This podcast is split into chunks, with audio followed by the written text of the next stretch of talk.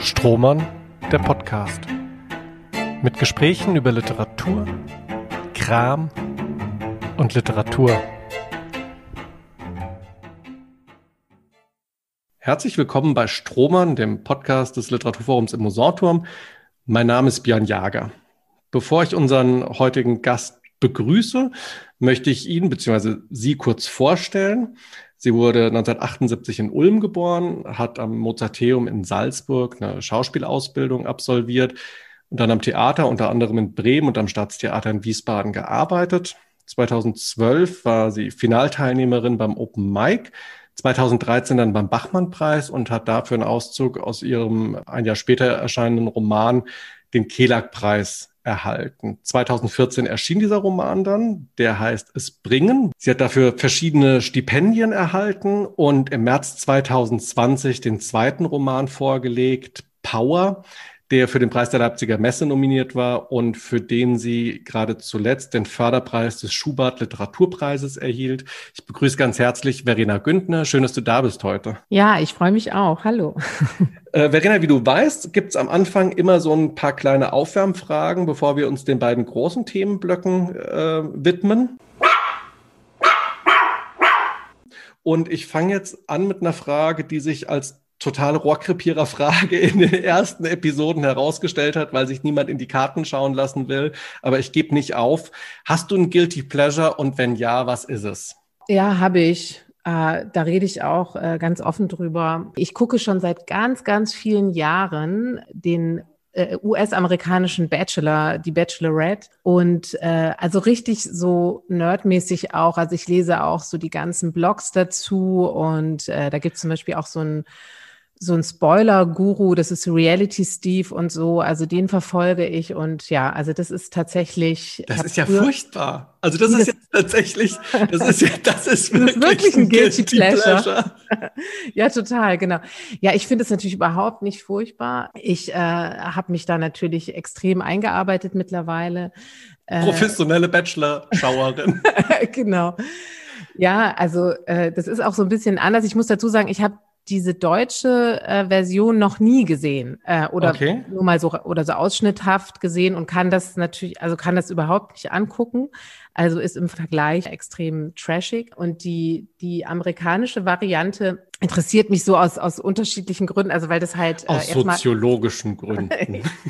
genau. Ja, ich will das jetzt gar nicht so darauf runterbrechen, aber es ist tatsächlich so, dass äh, so dieses große Experiment, dass das ja irgendwie ist. Also eine meiner absoluten, also es ist so ein, ein Lieblingsmoment immer, wenn dann zum Beispiel, ähm, also weil der oder also der Bachelor oder die Bachelorette dann halt natürlich mit äh, diversen Frauen, diversen Männern dann halt auch ne da irgendwie intim wird äh, und dann reden die aber danach alle drüber drüber ne? und freuen sich dann für die oder den anderen echt und ja, wie war der Kuss und so.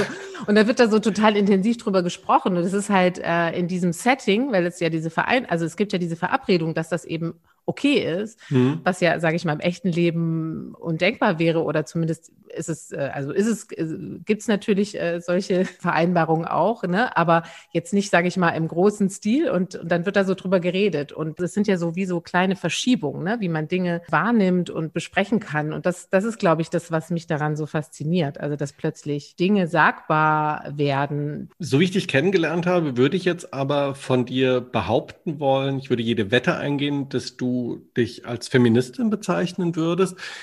Und ich kenne jetzt den amerikanischen Bachelor nicht. Das äh, wird jetzt, also du sagst, es ist wahrscheinlich weniger trashig als die deutsche Variante. Ich kenne ehrlich gesagt auch die deutsche Variante nicht, aber ich kenne so ein paar Diskurse darüber, dass da natürlich auch, also beim Bachelor, nicht bei der Bachelorette, aber beim mhm. Bachelor mhm. zumindest auch ähm, ja schon mit tradierten Frauenbildern gearbeitet wird.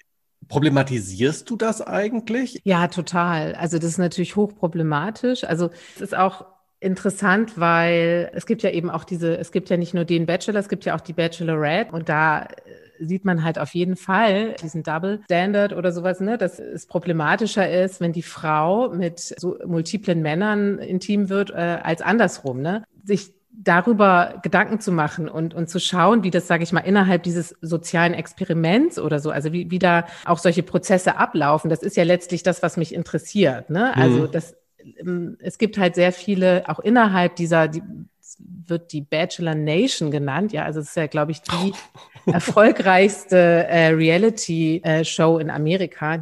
Unfassbar viele ZuschauerInnen. Und innerhalb dieser, also äh, Fangemeinde, aber auch, äh, sage ich mal, viele, äh, also das, da sind ja auch viele, die ehemalige, ne, die halt äh, teilgenommen haben, die äh, haben danach alle, also das ist so ein bisschen so der klassische Werdegang, dass sie danach dann alle irgendwie einen Podcast haben. Und genau diese Themen halt auch sehr kontrovers diskutieren, ja. Und das ist, sage ich mal, aber auf so einer sehr sachlichen Ebene, ohne sich auch gegenseitig stark anzugehen, sondern das mhm. wird halt alles, das ist ja, glaube ich, auch so ein bisschen der Unterschied, so diese Gesprächskultur. Also wie dort wie dort über auch, sage ich mal, über, über, über Gefühle gesprochen wird, ja, und wie die diese Dinge so verbalisieren, das ist sehr interessant zu beobachten, weil ich dadurch natürlich, also weil, sage ich mal, so die das Wesen der amerikanischen Kultur oder wie die, ne, wie da kommuniziert wird, ist ja, also ist ja nochmal einfach ganz anders, als, mhm. als, als ich das so in meinem Umfeld wahrnehme. Und ich glaube, das sind, weil ich frage mich ja auch immer, ich habe mich lange gefragt, warum, warum gucke ich das, ja? Und habe das natürlich auch nicht erzählt. Ich hatte dann so eine Freundin, die ich dann auch irgendwann angefixt habe. Und dann haben wir untereinander gesprochen. Die hat das aber auch nicht nach außen kommuniziert und mittlerweile äh, habe ich das so als ja äh, Teil, also da, da das ist als Teil deines Wesens akzeptiert. genau und meines Lebens, dass da halt ein, ein, ein Spezialinteresse liegt.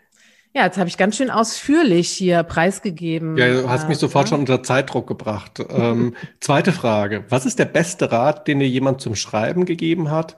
Und was ist dein Rat für andere Schreibende?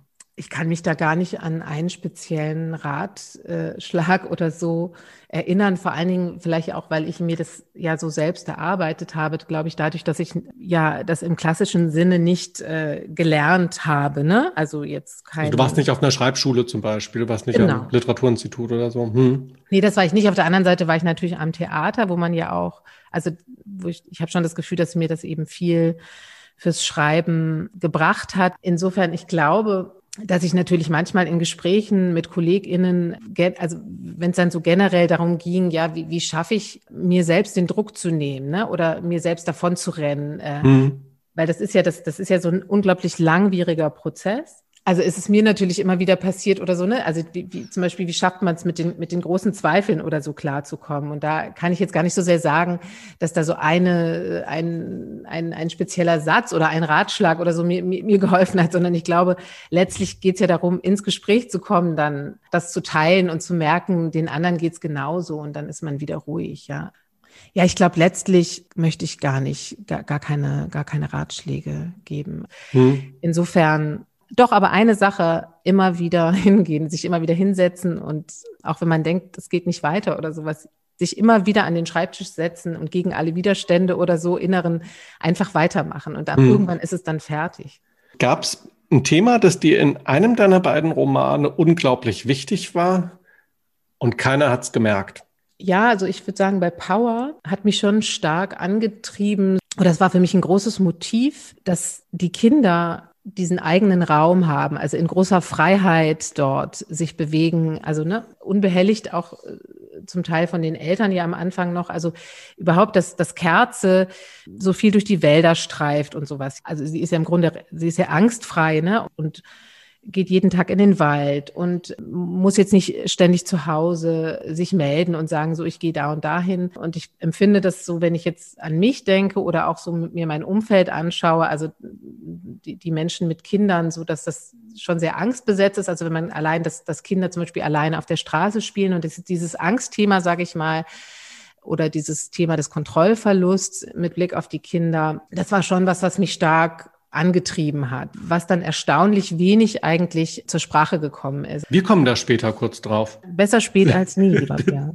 Tatsächlich. Ein kleines, ein kleines bisschen anders, aber das ist ein Aspekt, der mir nochmal wichtig war, weil wir den auch in, in der Lesung, die wir zusammen hatten, ähm, so gar nicht angesprochen haben, meine mhm. ich mich zu erinnern. Ähm, mhm. Dann, dann würde ich sagen, dann ist der, ist der Übergang zum Literaturthema auch schon, äh, schon da. Literatur. Ich habe eben schon gesagt, dass du bisher zwei Romane vorgelegt hast. Es bringen dein Debüt und Power. Und jetzt haben vielleicht nicht alle, die zuhören, die beiden Bücher parat. Magst du vielleicht beide mal in zwei, drei Sätzen so zusammenfassen, dass man ähm, so ein bisschen allgemeiner über die Texte sprechen kann, worum es da geht? Also in Es bringen äh, geht es um äh, Louis, ein 16-jähriger Junge, der in einer Plattenbausiedlung aufwächst und von außen betrachtet nicht so viele Möglichkeiten hat, es im Leben zu etwas zu bringen und äh, selbst aber völlig anderen Blick auf sein Leben hat. Er wohnt nämlich im 15. Stock, also ganz oben und so fühlt er sich auch. Also er hat den Eindruck, eben ganz oben zu sein, den Überblick zu haben, seine Welt zu kontrollieren und äh, seine Welt besteht zu großen Teilen aus äh, Wetten, die er abschließt mit seinen Freunden, die sogenannten Fick-Wetten. Da geht es darum, dass er äh, loszieht und bestimmte Mädchen aufreißt, kann man sagen. Und die, die anderen wetten quasi immer dagegen. Und naja, soll man sagen, also äh, Louis. Er ist äh, nicht unerfolgreich. Er ist nicht unerfolgreich, er, genau, er schafft es. Und also was mich stark interessiert hat äh, an, an dieser Figur, an, an, an Louis, war, dass da einer ist, der hart werden, aber zart bleiben will. Ne? Also so dieser, diese Diskrepanz, dieser Widerspruch zwischen einem, der loszieht und sagt irgendwie, ich kann alles, ich schaffe alles, obwohl die Startbedingungen überhaupt nicht so sind und gleichzeitig offenbart, dass er halt eben auch ein sehr, ein feiner äh, Junge ist, ja. Und der kann so total poetisch beobachten, das ist das eine. Und ich würde dir auch an einer Stelle so ein kleines bisschen widersprechen, wenn du sagst so, ne, der ist so, der wohnt im 15. Stock und hat auch so das Gefühl, schon so am da oben angekommen zu sein. Das verschweigt jetzt so ein bisschen aber auch, dass er schon auch so ein Sensorium für das hat, was er nicht kann. Und, mhm. und immer so sagt, ich bin eine Mannschaft und mein Kopf ist der, ist der Trainer oder so. Ähm, also er versucht schon zu gucken, wo habe ich Schwächen und versucht dann an diesen Schwächen auch zu arbeiten. Naja, aber er, also ich glaube, der, was an ihm so besonders ist, dass er diese Schwächen aufspürt oder er weiß eben ganz genau, was seine Schwächen sind. Mhm. Und er arbeitet dann an sich. Also daher kommt mhm. ja auch dieser Trainer- und Mannschaftsgedanke. Also genau, er sagt ja. im Grunde, er ist beides. Ne? Ich bin der Trainer und ich bin die Mannschaft. Es ist egal, ob ich in irgendeinem Punkt nicht gut, noch nicht gut genug bin. Ich kann es ja werden ich glaube, was ja auch so zentral ist, dass das ist mir dann teilweise auch in der Rezeption oder so entgegengekommen. Ich weiß auch noch, dass ein Journalist mal zu mir gesagt hat, na ja, aber was ist das denn, worin er gut ist? Ja, in Fickwetten und im Saufen. Also so diese, diese Bewertung, ne, die dann von außen so mit reingekommen ist. Und das nimmt er selber überhaupt nicht vor. Also für ihn sind das eben, das, das ist wie wenn er, weiß ich nicht, bei Jugend forscht oder so teilnehmen würde. Ja, für mhm. ihn hat das den gleichen Stellenwert. Er ist in dieser Sache halt wahnsinnig gut und ähm, hat sich das erarbeitet und darauf ist er stolz. Und, mhm. äh, und das ist, glaube ich, sowas, was, was an dieser Figur so besonders ist, ja, dass er da diese Wertung nicht von außen gar nicht zulässt, ja, und, und selbst auch nicht wertet, also sich selbst nicht als Opfer sieht. Und ich glaube, das verbindet ihn ja auch so ein bisschen mit, mit der Figur in Power, äh, die also das Louis das ist, ist ja ganz. Die Kerze, von der du eben schon gesprochen hast. Genau, das ist Kerze. Und ich würde sagen, beides sind ja so Figuren, die sich eben stark selbst ermächtigen, hm. die aus nicht ganz so idealen, in Anführungsstrichen äh, Strichen Verhältnissen kommen, das aber nicht gelten lassen und sagen, so, dann mache ich eben selber und äh, ich, ich, ich, ich, ich schaufel mir meinen Weg hm. bei. Bei Kerze ist das fast noch ein bisschen interessanter, um kurz auf, auf äh, oder um kurz Power zu umreißen, ähm, weil Kerze erst elf ist. Also ist halt wirklich noch ein Kind mhm. und ist aber in dem Dorf, in dem sie lebt, aus welchen Gründen auch immer, wir erfahren das nie, so eine Problemlöserin. Also die Leute gehen zu Kerze, weil äh, mit ihren Problemen und bitten Kerze, die zu lösen und äh, weil man sich auf Kerze einfach verlassen kann. Ne? Kerze, Kerze geht die Dinge an und löst sie für die Leute. Und Ausgangspunkt des Romans ist, dass äh, Power verschwunden ist. Power ist der Hund der alten Hitschke, die eben zu Kerze geht und, und sie bittet, äh, Power wieder aufzuspüren. Und der Roman äh, nimmt dann eine, eine wahnsinnig interessante Entwicklung, weil Kerze, die hast du ja eben selbst gesagt, ne, die nicht aus so idealen Verhältnissen kommt und die jetzt auch nicht so wahnsinnig viele Freunde hat oder sowas, aber ihr gelingt es äh, durch, diesen, durch diese Aufgabe, die sie hat, äh, immer mehr der anderen Kinder des Dorfes um sich zu scharen, die sich ihr quasi mhm. anschließen. Und geht dann so weit, dass Kerze sich überlegt, wie findet man einen Hund? Vielleicht indem man wie ein Hund denkt und wie ein Hund agiert. Äh, dann kann man den mhm. vielleicht aufspüren. Und äh, die Kinder werden quasi zu einem Rudel, das bellend und auf allen Vieren laufend in den, in den Wald zieht, äh, um da Power aufzuspüren. Und du hast in einem Interview im vergangenen Jahr mal gesagt, als das Buch erschien, ähm, oder die Moderatorin im Interview hat dich gefragt, so sinngemäß, wie du deine Hauptfigur, also Kerze, entworfen hast und ob du eigentlich alle ihre Hintergründe kennst, weil vieles von dem, was im Roman passiert und was Kerze antreibt, tatsächlich sehr geheimnisvoll bleibt. Und daraufhin hast du gesagt, dass dich beim Schreiben dieses Buches, dass du irgendwann an einen Punkt gekommen bist, an dem du gesagt hast, an, oder an dem du dich selbst gefragt hast, wie gut darf ich meine Figur eigentlich überhaupt kennen? Was hat es damit auf sich? Ja, ich glaube, das hat viel mit dem äh, Schreibprozess zu tun. Also jetzt gerade, wenn es um, um Kerze geht, äh, da, da, hatte ich wahnsinnige Probleme, mich zu entscheiden. Also was kann ich von ihr preisgeben eigentlich, ja? Und ich habe halt im Laufe der Zeit gemerkt, dass ich, ich habe verschiedene Dinge entworfen. Ich habe mir überlegt, naja, wie ist ihr Background? Wo kommt sie ganz genau her? Und habe gemerkt, dass das für mich gar nicht so wichtig war, dass ich ganz genau weiß, was ist zum Beispiel mit dem Vater, ja.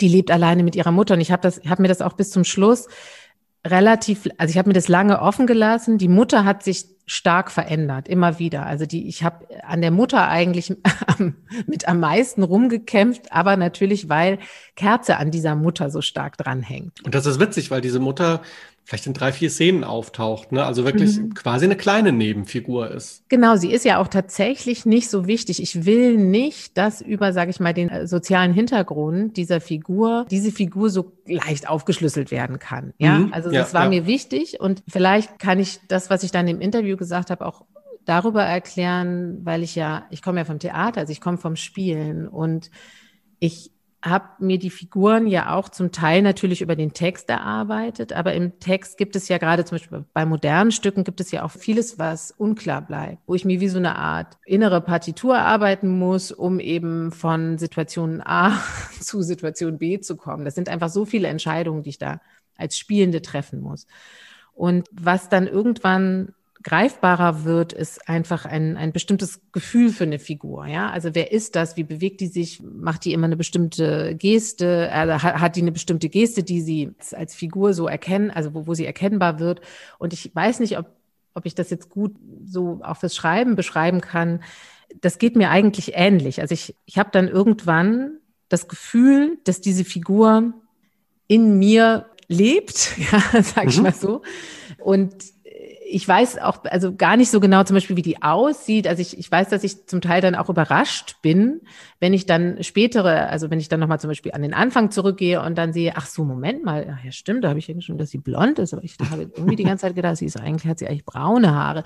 Also diese ganzen, sage ich mal, Äußerlichkeiten oder diese Faktoren, das verdichtet sich irgendwann zu einem, hört sich jetzt schwurbelig an, aber äh, Figurengefühl, ja, und mhm. dem folge ich und habe dann komischerweise eine relativ genaue Ahnung davon, wie jetzt Kerze in dem Fall äh, in Situationen reagiert oder eben nicht. Und das hat aber auch viel mit diesem Freiraum zu tun, den ich dieser Figur zugestehe. Ja, also weil dann ja, eben, ja. das ist ja auch ein Möglichkeitsraum. Wenn man nicht alles weiß, wenn nicht alles festgeklopft ist, kann ich mich natürlich aus vielen verschiedenen Richtungen bedienen und kann die Figur dadurch auch reicher machen. Also ja, ich weiß jetzt nicht, ob das irgendwie Sinn macht, aber das ist halt auch so ein extrem innerlicher Prozess. Doch, ich finde das, find das super, weil, ähm, weil mir das auch erklärt, warum ich das Gefühl habe, dass deine Figuren so vielschichtig sind und teilweise auch widersprüchlich. Also ich weiß mhm. noch, dass es auch, also es bringen ist wahnsinnig gut aufgenommen worden von der Kritik, aber ähm, ich meine da mal eine Kritik gelesen zu haben, die so auf die ähm, das wäre so ein inkonsistenter Charakter. Ne? Also dadurch, dass der auf der einen Seite hm. diese Fickwetten macht, der Louis, und auf der anderen Seite aber zum Beispiel total poetische Sachen über den Sonnenuntergang sagt oder so. Ne? Das wird ja, das wäre nicht stimmig. Und dann denke ich, ähm, nee, hm. lieber Kritiker oder liebe Kritikerin, was du erwartest, ist eine Figur vom Reißbrett, in der sich hm. alle, in der sich alle Teile fügen. Aber kein Mensch ist ein Puzzle, das perfekt aufgeht am Ende. Ja, total. Das ist ja auch, ich finde, das ist auch eine, eine, eine Haltung, die ich oder eine Erwartungshaltung, die ich wirklich schwer nachvollziehen kann, weil das ist ja, also jeder, der mit anderen zu tun hat, weiß ja, wenn man noch genauer, noch genauer, noch genauer hinschaut, was, was dann da alles aufploppt. Also ich finde es aber zum Beispiel gerade bei Louis auch eben gar nicht so widersprüchlich, ja, dass er, er ist ja, er ist ein sensitiver Typ, also ne, er, er kann andere ganz gut einschätzen, so, er ist jetzt außer, also er hat ja manchmal Probleme, jetzt seine Mutter zu greifen, ne? oder er hat Probleme, dass seine Mutter für ihn greifbarer wird. Also die ist ja für ihn auch so ein großes Mysterium.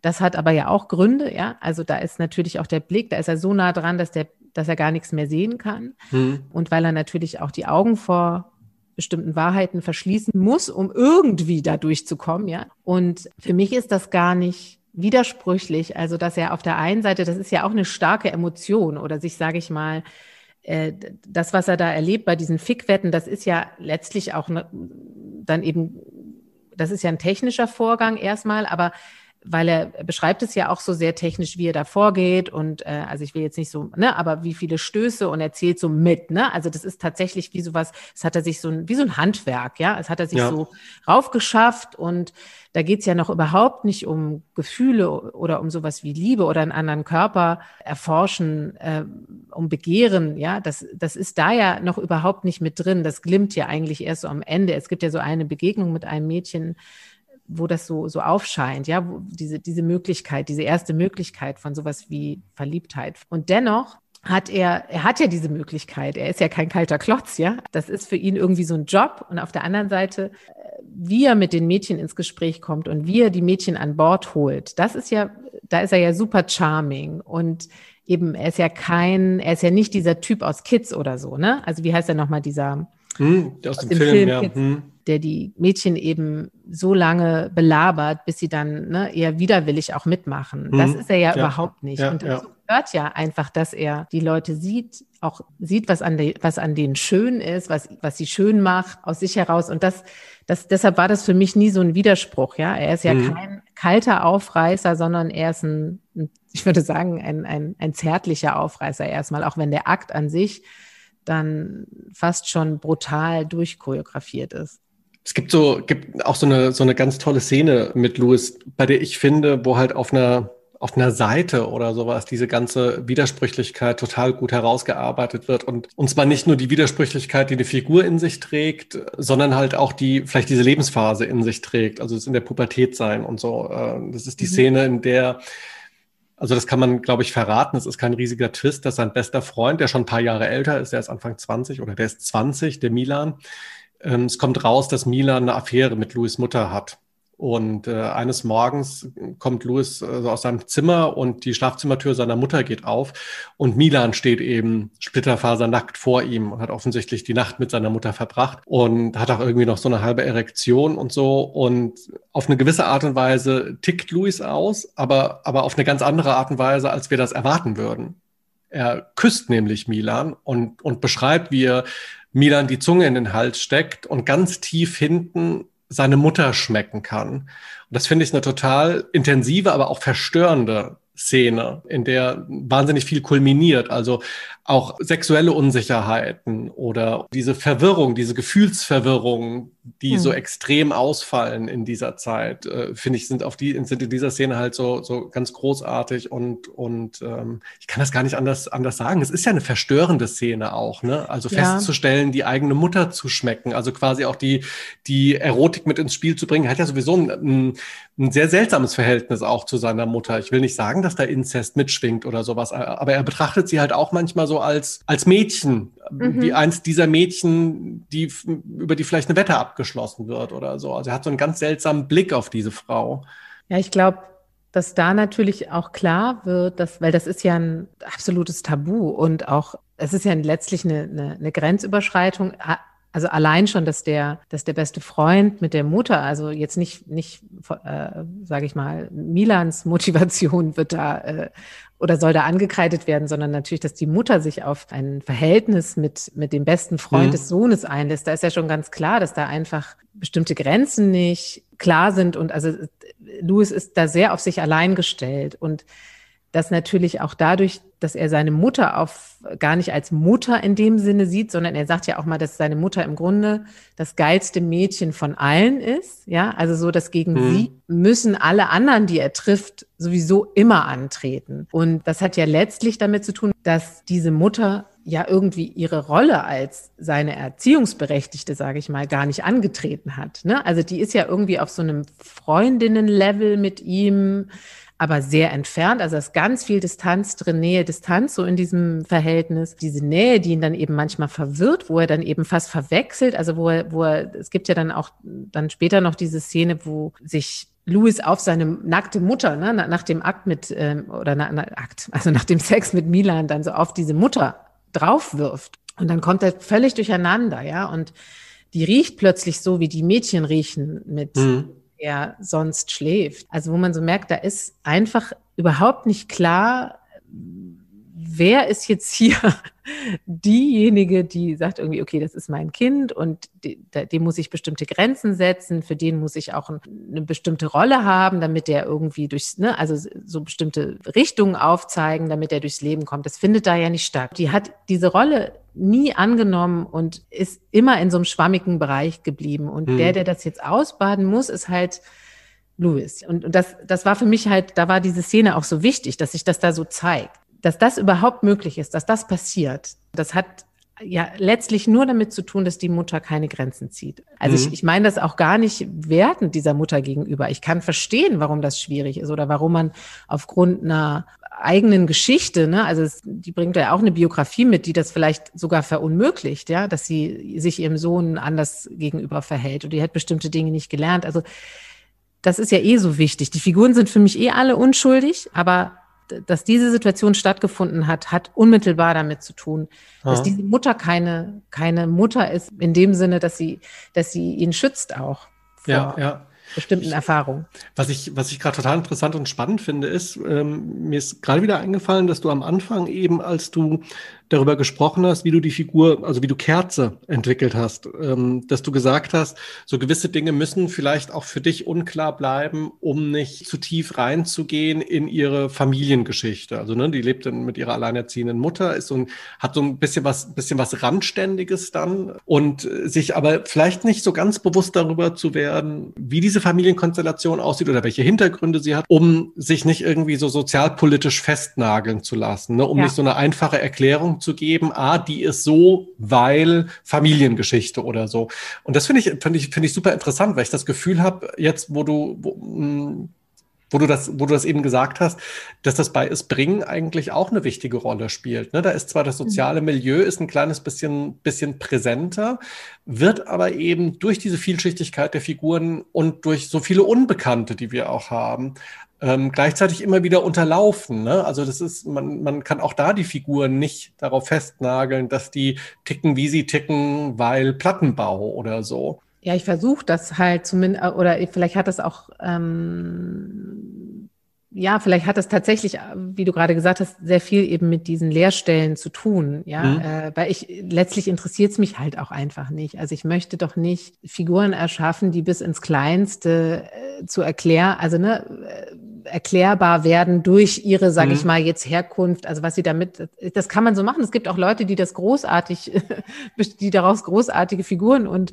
Romane entwickeln. Aber für mich, sage ich mal, das ist halt, ich merke immer wieder, das ist auch vielleicht sogar manchmal mein Wunsch. Es ist ja nicht so, dass ich mir das immer so aussuche. Das ist ja auch ein Kampf. Also dieses Nichtwissen muss ich ja selber genauso aushalten. Mhm. Und das ist natürlich in so einem jahrelangen Schreibprozess auch nicht immer super cool, ja. Also wie oft, also gerade bei, bei Power oder so habe ich eigentlich nur gezweifelt von Anfang bis Ende und habe mich gefragt, was soll das überhaupt und was ist das für eine Figur? Und ich wusste aber trotzdem, die muss so sein und ich kann nur so mit der da durchgehen, sonst brauche ich das ganze Buch nicht schreiben, ja. Letztlich ist das aber natürlich was, was gerade weil jetzt bei Power ist es ja, sage ich mal, noch äh, extremer, was so die Deutungsmöglichkeiten angeht. Also da gibt's ja auch die Unterschiede. Das hat ja so märchenhafte Elemente auch. Genau, das finde ich aber, das wird sehr oft gefragt, das wird Power ja oft attestiert. Da würde ich aber, da habe ich eine relativ klare Antwort drauf, weil ich glaube, letztlich hat das aber eigentlich nur damit zu tun, dass ich halt versucht habe, der, der kindlichen Wahrnehmung sehr konsequent zu folgen und mhm. Kinder machen Rollenspiele, ja, mhm. oder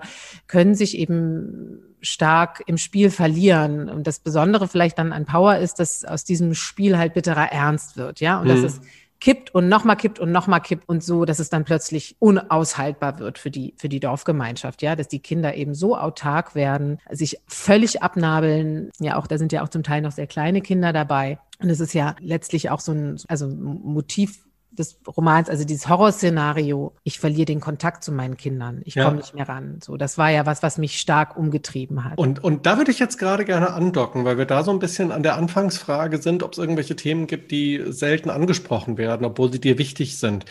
Das schwingt da ja gerade mit, also diese, auch der Gedanke, die Freiheit der Kinder. Also im Roman sind die unglaublich frei. Ne? Die gehen mhm. in den Wald spazieren. Ich weiß noch, im, also ich, ich, durfte in meiner Kindheit auch im Wald spazieren oder im Wald spielen gehen. Ich will nicht sagen, das hat niemanden gejuckt, weil sich das so nach Rabeneltern dann anhört.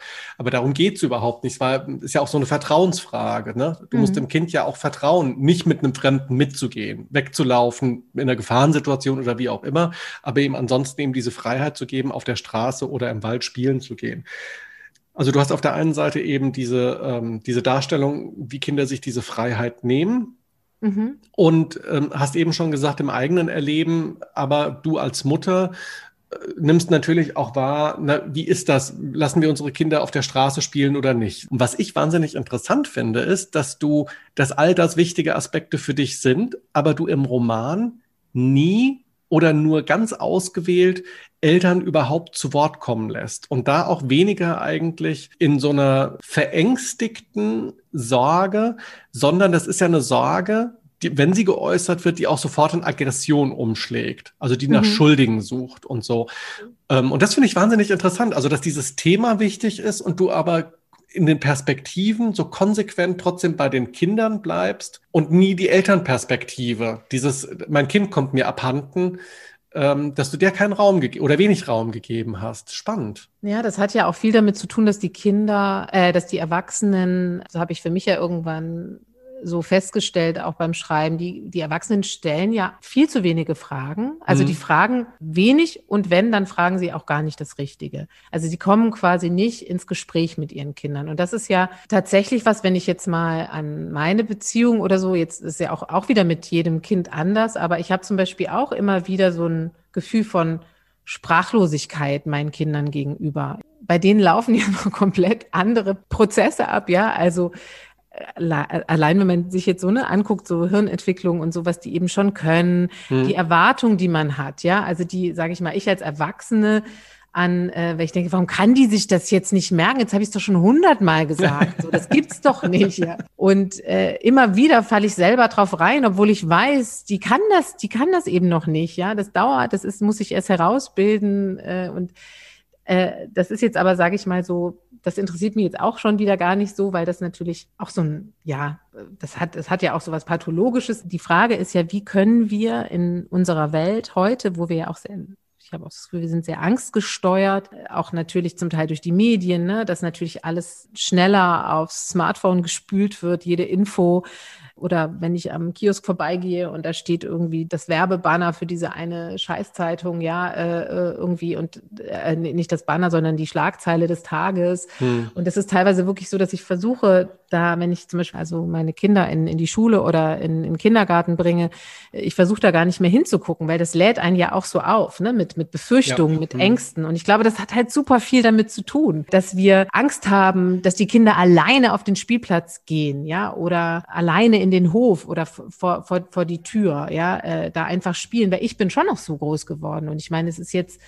ich bin in den 80ern, 90ern Kind und Jugendliche gewesen und ich hatte sehr viel Freiheiten. Also mhm. bis hin, dass meine Mutter hat mir zum Beispiel neulich erzählt, meine Mutter, die wohnt auch so ein bisschen besonders. In Ulm stehen ja noch so Teile der Stadtmauer. Und da sind, stehen eben diese kleinen Häuschen drauf und da kennt jeder jeden. Da gab es natürlich, als ich klein war, äh, noch viele andere Kinder und wir waren halt komplett frei, uns auf diesem Graben, so heißt der, zu bewegen. Und es gab halt die Vereinbarung, da vorne ist die Grenze, da gehen wir nicht weiter und wir gehen den Berg nicht runter. Und da haben wir uns halt einfach, das wurde nicht hinterfragt, da haben wir uns einfach dran gehalten. Und dann konnten wir uns aber innerhalb dieses Terrains frei bewegen. Und meine Mutter meinte zum Beispiel neulich, dass sie auch immer noch, das kenne ich eben, das steckte immer der Schlüssel draußen. Das steckte immer so, ich konnte mhm. von draußen, wenn ich nach Hause wollte, konnte ich einfach hingehen und die, die Tür so aufschließen. Und meine Mutter meinte neulich, dass sie das immer noch ganz oft hat und dass Leute, die da vorbeigehen, weil das ist so ein, historischer Ort halt in Ulm, ne? da gibt's viele Touristinnen, die da auch vorbeigehen und die klingeln dann und sagen ihr, ihr Schlüssel steckt. Und dann sagt man nur, ja, ja, genau, also der steckt halt absichtlich. Und ich habe auch gesagt, du Mama, du kannst ja den Schlüssel jetzt da nicht mehr stecken lassen und so, ja.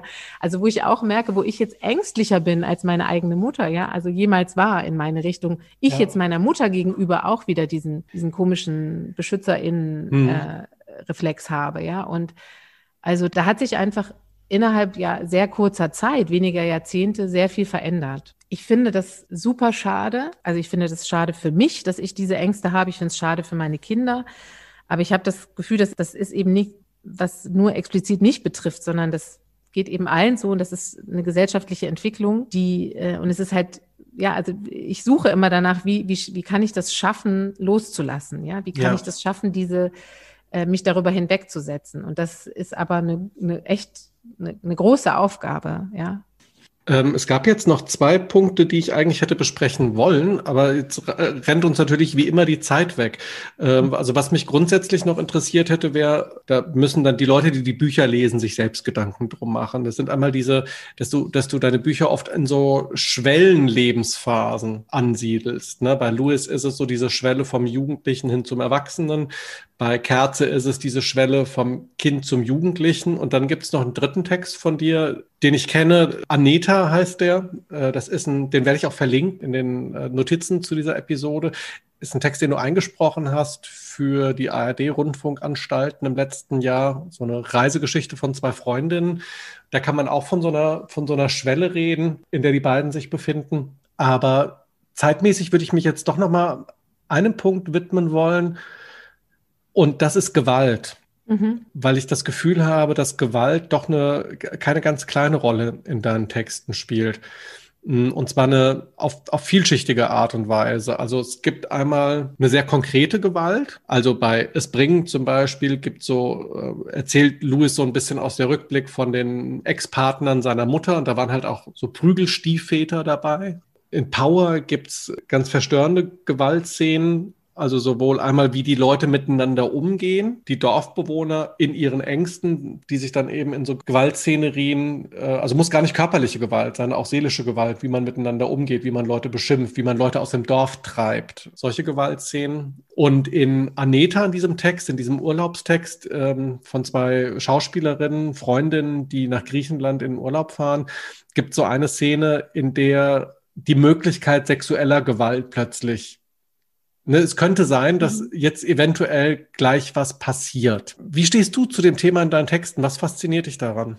Naja, Gewalt ist ja allgegenwärtig. Jetzt in dieser Krise, sag ich mal, mhm. ist das ja eine große Sorge. Ne? Was passiert in den Familien? Mhm. Das ist, glaube ich, bei mir jetzt nicht so eine ganz bewusste Entscheidung. Das sind einfach Dinge, die dann da auch einfließen. Jetzt, ich sage jetzt bei dem, bei dem Aneta-Text zum Beispiel, da ist es ja auch, da passiert ja letztlich nichts, ja, mhm. aber es passiert ganz viel. Also es passiert ja, also das ist ja die zentrale Szene, von der du gesprochen hast, dass zwischen diesen diese beiden Frauen fahren ja mit einem Mann mit, der, äh, den sie kennengelernt haben, morgens im Hotel und der total nett wirkt. Und die eine ist aber schon so ein bisschen skeptisch und die andere sagt, ach komm, da gehen wir jetzt mit. Der will den halt einen super äh, tollen, einsamen Strand zeigen und meinte, es wäre der allerschönste Strand, den sie je gesehen hätten. Und dann fahren sie da mit und sind aber schon so ein bisschen im Streit darüber, weil die eine sagt, wir kennen den noch gar nicht, aber mhm. sie sind im, in, diesem, in diesem Urlaub sind sie auch schon mit anderen mitgefahren. Also irgendwie sind sie schon so auf dieser Spur und sagen, ach komm, das wird schon gut gehen und fahren mit. Und diese Gewalt, die der ausübt, diesen Frauen gegenüber, ist ja so eine, da geht's ja um Macht letztlich. Ne? Mhm. So, also dass er, dass er sich, äh, er macht nichts mit denen. Also es ist aber immer so an der Kippe. Er zeigt sich denen ja auch nackt und ähm, setzt sich vor die hin und breitbeinig, ne, und hat nichts an und kommt ihnen körperlich zu nahe, also nimmt sich heraus, sie zu berühren, einfach weil sie ihm ausgeliefert sind in dem Moment, weil sie mhm. halt an einem völlig abgelegenen Ort sind und da ist halt niemand. Die, die Gewalt, die dort schon stattgefunden hat oder die dort, die da stattfindet, ne? Also dieses, dieses Gefühl, jemand anderes hat Macht über mich in dem Moment jetzt. Also ich, die, die beiden Frauen können dem ja nicht ent, entgehen oder entkommen. Sie können sich natürlich zur Wehr, also sie setzen sich ja auch zum Teil verbal oder die eine verbal zur Wehr, Aber dieses Ausgeliefertsein, ja, und das ist ja das, was die anderen Figuren, also Louis ist ja auch so ein bisschen seiner Situation ausgeliefert, dadurch, dass er ein Kind ist, mhm. ein Kind in dieser, in, in dieser Familie, ja, mit dieser, in dieser Zweierfamilie, mit dieser Mutter, die eben, die sich die falschen Männer erwählt, die dann wiederum nicht nur ihr gegenüber gewalttätig werden, sondern auch diesem Jungen und der in einer, ja, in einer völlig machtlosen Position ist, weil er halt einfach noch ein Kind ist und weil das seine Mutter ist und er lebt halt mit der zusammen. Ja. Und der liebt die auch noch, ne? Also er, er wird jetzt sich nicht irgendeinem Lehrer oder einer Lehrerin anvertrauen und sagen, ich habe da ein Problem, ne? Also dass dieses Verstricktsein in Beziehungen und, und da, also kippt das dann plötzlich, ne? Also kippt, kippt, kippt das plötzlich in so, ein, so eine gewaltvolle äh, äh, Situation und, und plötzlich ist es nicht mehr möglich, klar zu sehen, ja, und auch für sich zu sorgen. Und das ist ja für ein Kind sowieso schwierig. Ich glaube, dass das, also ich merke ja, ich, ja, ich äh, eier da jetzt auch so ein bisschen rum, weil das einfach Themen sind, die uns ja alle beschäftigen, ne? Also wenn, wenn, wenn wir uns mit dem, was gerade passiert äh, in dieser Welt, äh, also wenn wir uns davon nicht abschneiden, ja, mhm dann, dann muss das ja unweigerlich Einzug auch in die Texte nehmen. Ne? Also zumindest bei mir ist das halt so. Und ich glaube, dass ich darüber auch ganz viel verarbeite, weil das ist ja, es gibt ja da auch so wenig Antworten oder natürlich auch so wenig, was ich konkret oft tun kann. Und das ist natürlich, jetzt sage ich mal im echten Leben ja auch, bin ich ja auch oft in so einer machtlosen Position oder habe das Gefühl, ich kann nicht genug tun oder was kann ja, ich überhaupt ja. machen und versuche natürlich dann in meinen Texten diese Dinge auch zu verarbeiten und anzusprechen. Und das ist aber tatsächlich auch ein intuitiver Vorgang. Ne? Also das passiert jetzt nicht immer so absichtsvoll, wie das scheinen mag oder wie, wenn, wenn du jetzt sagst, irgendwie du liest die drei Texte und siehst da so ein wiederkehrendes Thema. Äh, das, das äh, würde ich jetzt lügen, wenn ich sagen würde, ja, genau, das, das, das habe ich von langer Hand. Nee, das ist ja, nee, das ist ja im Prinzip auch das Spannende. Ne? Wie geraten da eigentlich rote Fäden rein, ohne dass jemand sich beim Schreiben hingesetzt hat und gesagt hat, meine roten Fäden sind äh, Sexualität, Gewalt und ähm, dieses oder so. Mhm. Das ist, glaube ich, das, was, was mich eigentlich deutlich mehr interessiert. Also diese Sachen, die da einfach, die da einfach passieren, ohne dass da vielleicht auch eine, eine Kontrolle darüber da wäre, eine bewusste Kontrolle. Aber so quasi als abschließende Frage, ist für dich eine Sprachlosigkeit und eine, eine Unmöglichkeit zum Kommunizieren auch eine Form von Gewalt? Ja, sicher. Weil das Klar. ja auch, das ist ja so ein Punkt, der auch bei allen drei Texten so eine große Rolle spielt. Ne? Also bei Louis und seiner Mutter hast du schon länger drüber gesprochen eben bei Power letzten Endes genauso die Unmöglichkeit der Erwachsenen, sich ins Benehmen zu setzen mit ihren, mit ihren Kindern. Und bei Aneta sind es letzten Endes diese beiden Freundinnen, ne, die den Kontakt so miteinander verloren, zueinander so verloren haben, dass es da eigentlich keine richtige Kommunikationsebene mehr gibt. Ja, weil letztlich wenn sie wirklich miteinander gesprochen hätten und wenn sie einander zugehört hätten, dann wären sie nämlich gar nicht in dieses Auto eingestiegen. Ja? Dann also wären so, sie wahrscheinlich gar nicht zusammen in den Urlaub gefahren. Dann wären sie letztlich nicht in den Urlaub gefahren. Sie haben sich ja in diesem Urlaub auch sehr viel angetan gegenseitig. Mhm, genau, ja, ja. Das ist ja, also bis hin, da wird, es wird ja auch so ein Moment beschrieben, wo die eine äh, nach einem unfassbar heftigen Streit aus lauter Hilflosigkeit da in so einen Pool springt und eben, es ist so ein kleiner Pool, der äh, zu diesem Hotel gehört. Also es ist jetzt auch einfach eher so ein schäbisch, äh, schäbiges Hotel. Also es ist jetzt nicht irgendwie so ein Superpool, sondern echt so ein kleines, eher so ein, so ein Planschbecken. Und die springt da rein und macht einen Köpfer da rein, ohne genau zu gucken, wie tief ist das Ding eigentlich.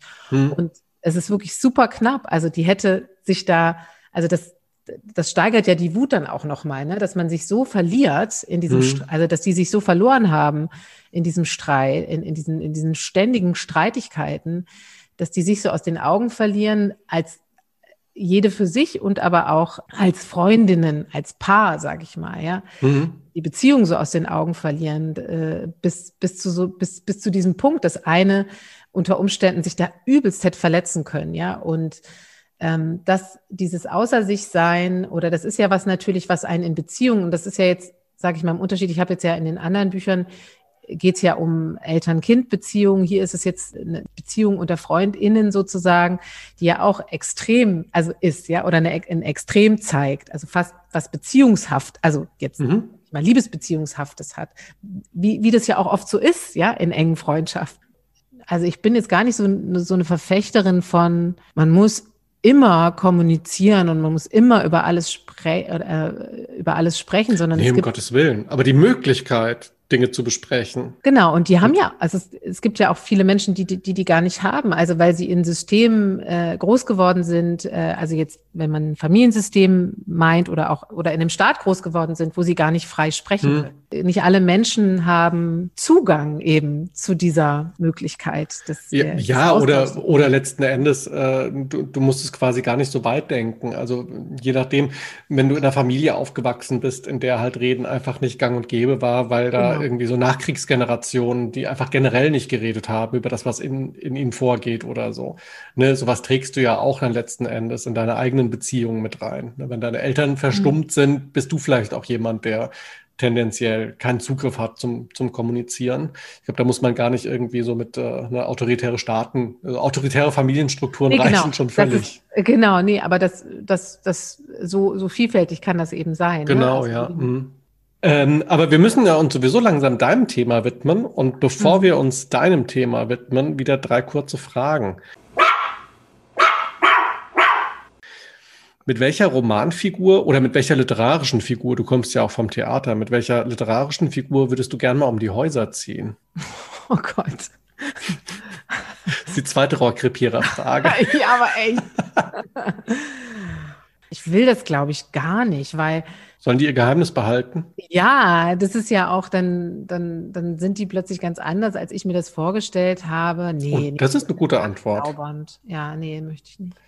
Was ist das schönste Kompliment, das du für deine Bücher bekommen hast oder für ein Buch? Also ich muss sagen, mir, ich kann mir sowas immer nicht merken, aber ich muss sagen, was mich schon jetzt bei Power gefreut hat, war, wie offen über die vielen losen oder äh, Enden dieses, dieses Buches gesprochen wurde und, mhm. und diskutiert wurde auch. Und das, das hat mich echt gefreut, weil da habe ich ehrlich gesagt auch mit ganz anderem gerechnet. Also ich, äh, weil ich sag mal so, Bücher, die sich, äh, die, sage ich mal, in so viele äh, Richtungen deutbar sind oder sowas, die können ja auch, das kann ja auch eine Aggression auslösen, ne? wenn man sagt, ich verstehe das aber nicht so richtig, was soll das mhm. denn und so. Und das, das ist jetzt nicht genau, eine, eine ganz genaue Antwort auf deine Frage, aber dass, dass das möglich war, dass über den Roman so offen in, in so viele Richtungen nachgedacht wurde und, und was da wie, was wo bedeuten könnte, das, das hat mich extrem gefreut, weil das auch für mich spannend war, mir das alles anzuhören. Wer ist die Romanheldin oder der Romanheld deiner Kindheit? Naja, wahrscheinlich wie für viele Kinder. Ich sehe das ja jetzt auch zum Beispiel an meinem Sohn. So absoluter Klassiker, Pippi Langstrumpf, das ist auch bei allen, also wir lesen extrem viel zu Hause mit den Kindern und, und es ist aber immer wieder kommt es auf Pippi zurück, so, ne? Und die ist ja auch, also das, ich, mir fällt das teilweise auch schwer, die Bücher zu lesen. Da sind ja auch, also ich finde, es gibt auch so ein paar Bücher, die kann ich heute nicht mehr mit den Kindern lesen. Die haben sie dann trotzdem geschenkt bekommen. Da habe ich versucht, die verschwinden zu lassen, ne? Weil die einfach, weil da einfach auch Geschichte auf eine Art und Weise behandelt wird, die einfach, die nicht geht. Und ich will gar nicht, dass die das so in sich aufnehmen. Also ähm, quasi, wenn es um diese Kolonialaspekte genau. geht mit dem Vater von Pippi Langstrumpf. Genau, genau. Hm. Das, das, das äh, geht halt einfach nicht.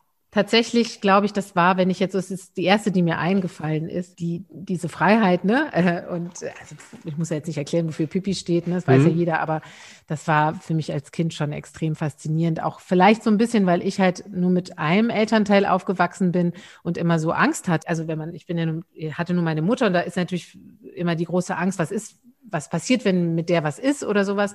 Und ich glaube, mich hat das irgendwie beruhigt, dass da so ein Kind ist, das eben auch ganz ohne Eltern lebt und ziemlich cool. Geht, geht also doch. Mama, also doch. Mama ist genau. alles kein Problem, solange ich ein Pferd und einen Affen bekomme und im Haus bleiben genau. darf, schaffen wir das. Ja, ja das mit dem Goldkoffer wäre natürlich auch noch gut. Oh ja, ja, ja, klar. Stärke, ne? Ja. Also ich glaube, da war ich ja nicht alleine mit. Und es ist interessant, dass diese Figur, ich weiß nicht, wie alt ist Pippi Langstrumpf, 70 Jahre oder so jetzt, ja. grob, und dass sie in 70 Jahren trotzdem so wenig bewirkt hat. Ja, das stimmt. Dass da keine Heldinnen-Geschichten letzten Endes folgten oder so. Du hast halt diese paar Heldinnen bei Astrid Lindgren, da hast du noch Ronja Räubertochter, die ja auch eine total spannende Figur ist. Und dann habe ich aber das Gefühl, so das sind die, das sind die wenigen Heldinnen, die aus der Zeit eigentlich übrig sind. Keine andere hat es überlebt und oder ja, hat die Zeit überlebt. Ja, das stimmt. Also ich versuche natürlich, weil ich ja auch, also ich, ich habe ja einen Sohn auch und wir versuchen, oder ich versuche mit dem halt auch viel diese äh, Geschichten zu lesen und, und zu finden, wo Mädchen so im Zentrum stehen, das ist gar nicht so leicht. Mhm, also, ja. ja, und ich muss auch sagen, zum Beispiel meine große Tochter, die ist ja zehn, der fällt das richtig auf, ne? weil das halt Themen sind, die wir auch besprechen. Also gerade mit ihr kann man das ja schon.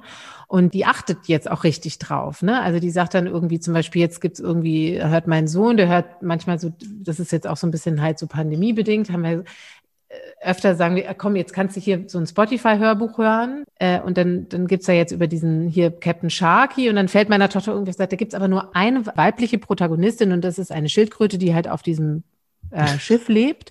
Und das, find, das, findet, das findet sie richtig furchtbar, ja. Zu Recht. Wo sind denn die anderen Frauen, ja? Oder wo sind denn, warum ist in der Besatz, also in dieser Mannschaft, warum ist da kein einziges Mädchen, keine einzige Frau? Und das ist natürlich gut. Also in, in, insofern, dass wir, wir, wir sprechen dann halt darüber. Ne? Mhm. Das macht jetzt nicht besser, das macht nicht besser, dass, dass, dass die Literatur dafür für, für die Kinder immer noch fehlt. Also beziehungsweise es gibt ja mittlerweile immer mehr, aber es ist trotzdem noch im Verhältnis natürlich verschwindend. Und vor, vor, allem, vor allem, was die ikonischen Figuren angeht. Genau. Es geht ja nicht darum, dass man eventuell beliebig viele Bücher hat, die weibliche ähm, Hauptfiguren haben oder sowas, aber welche werden nachher ikonisch? Und da hast du eben irgendwie eine ganze Handvoll von Harry Potters und Konsorten mhm. im Vergleich zu ähm, einer Pippi und einer Ronja. Ja, auch so diese widerständigen Figuren, ne? Das sind ja, ja, ja hm. natürlich gibt es Conny. ja, ja, ja klar. Oder die Wendy auf dem Pferdehof oder so. Aber, genau.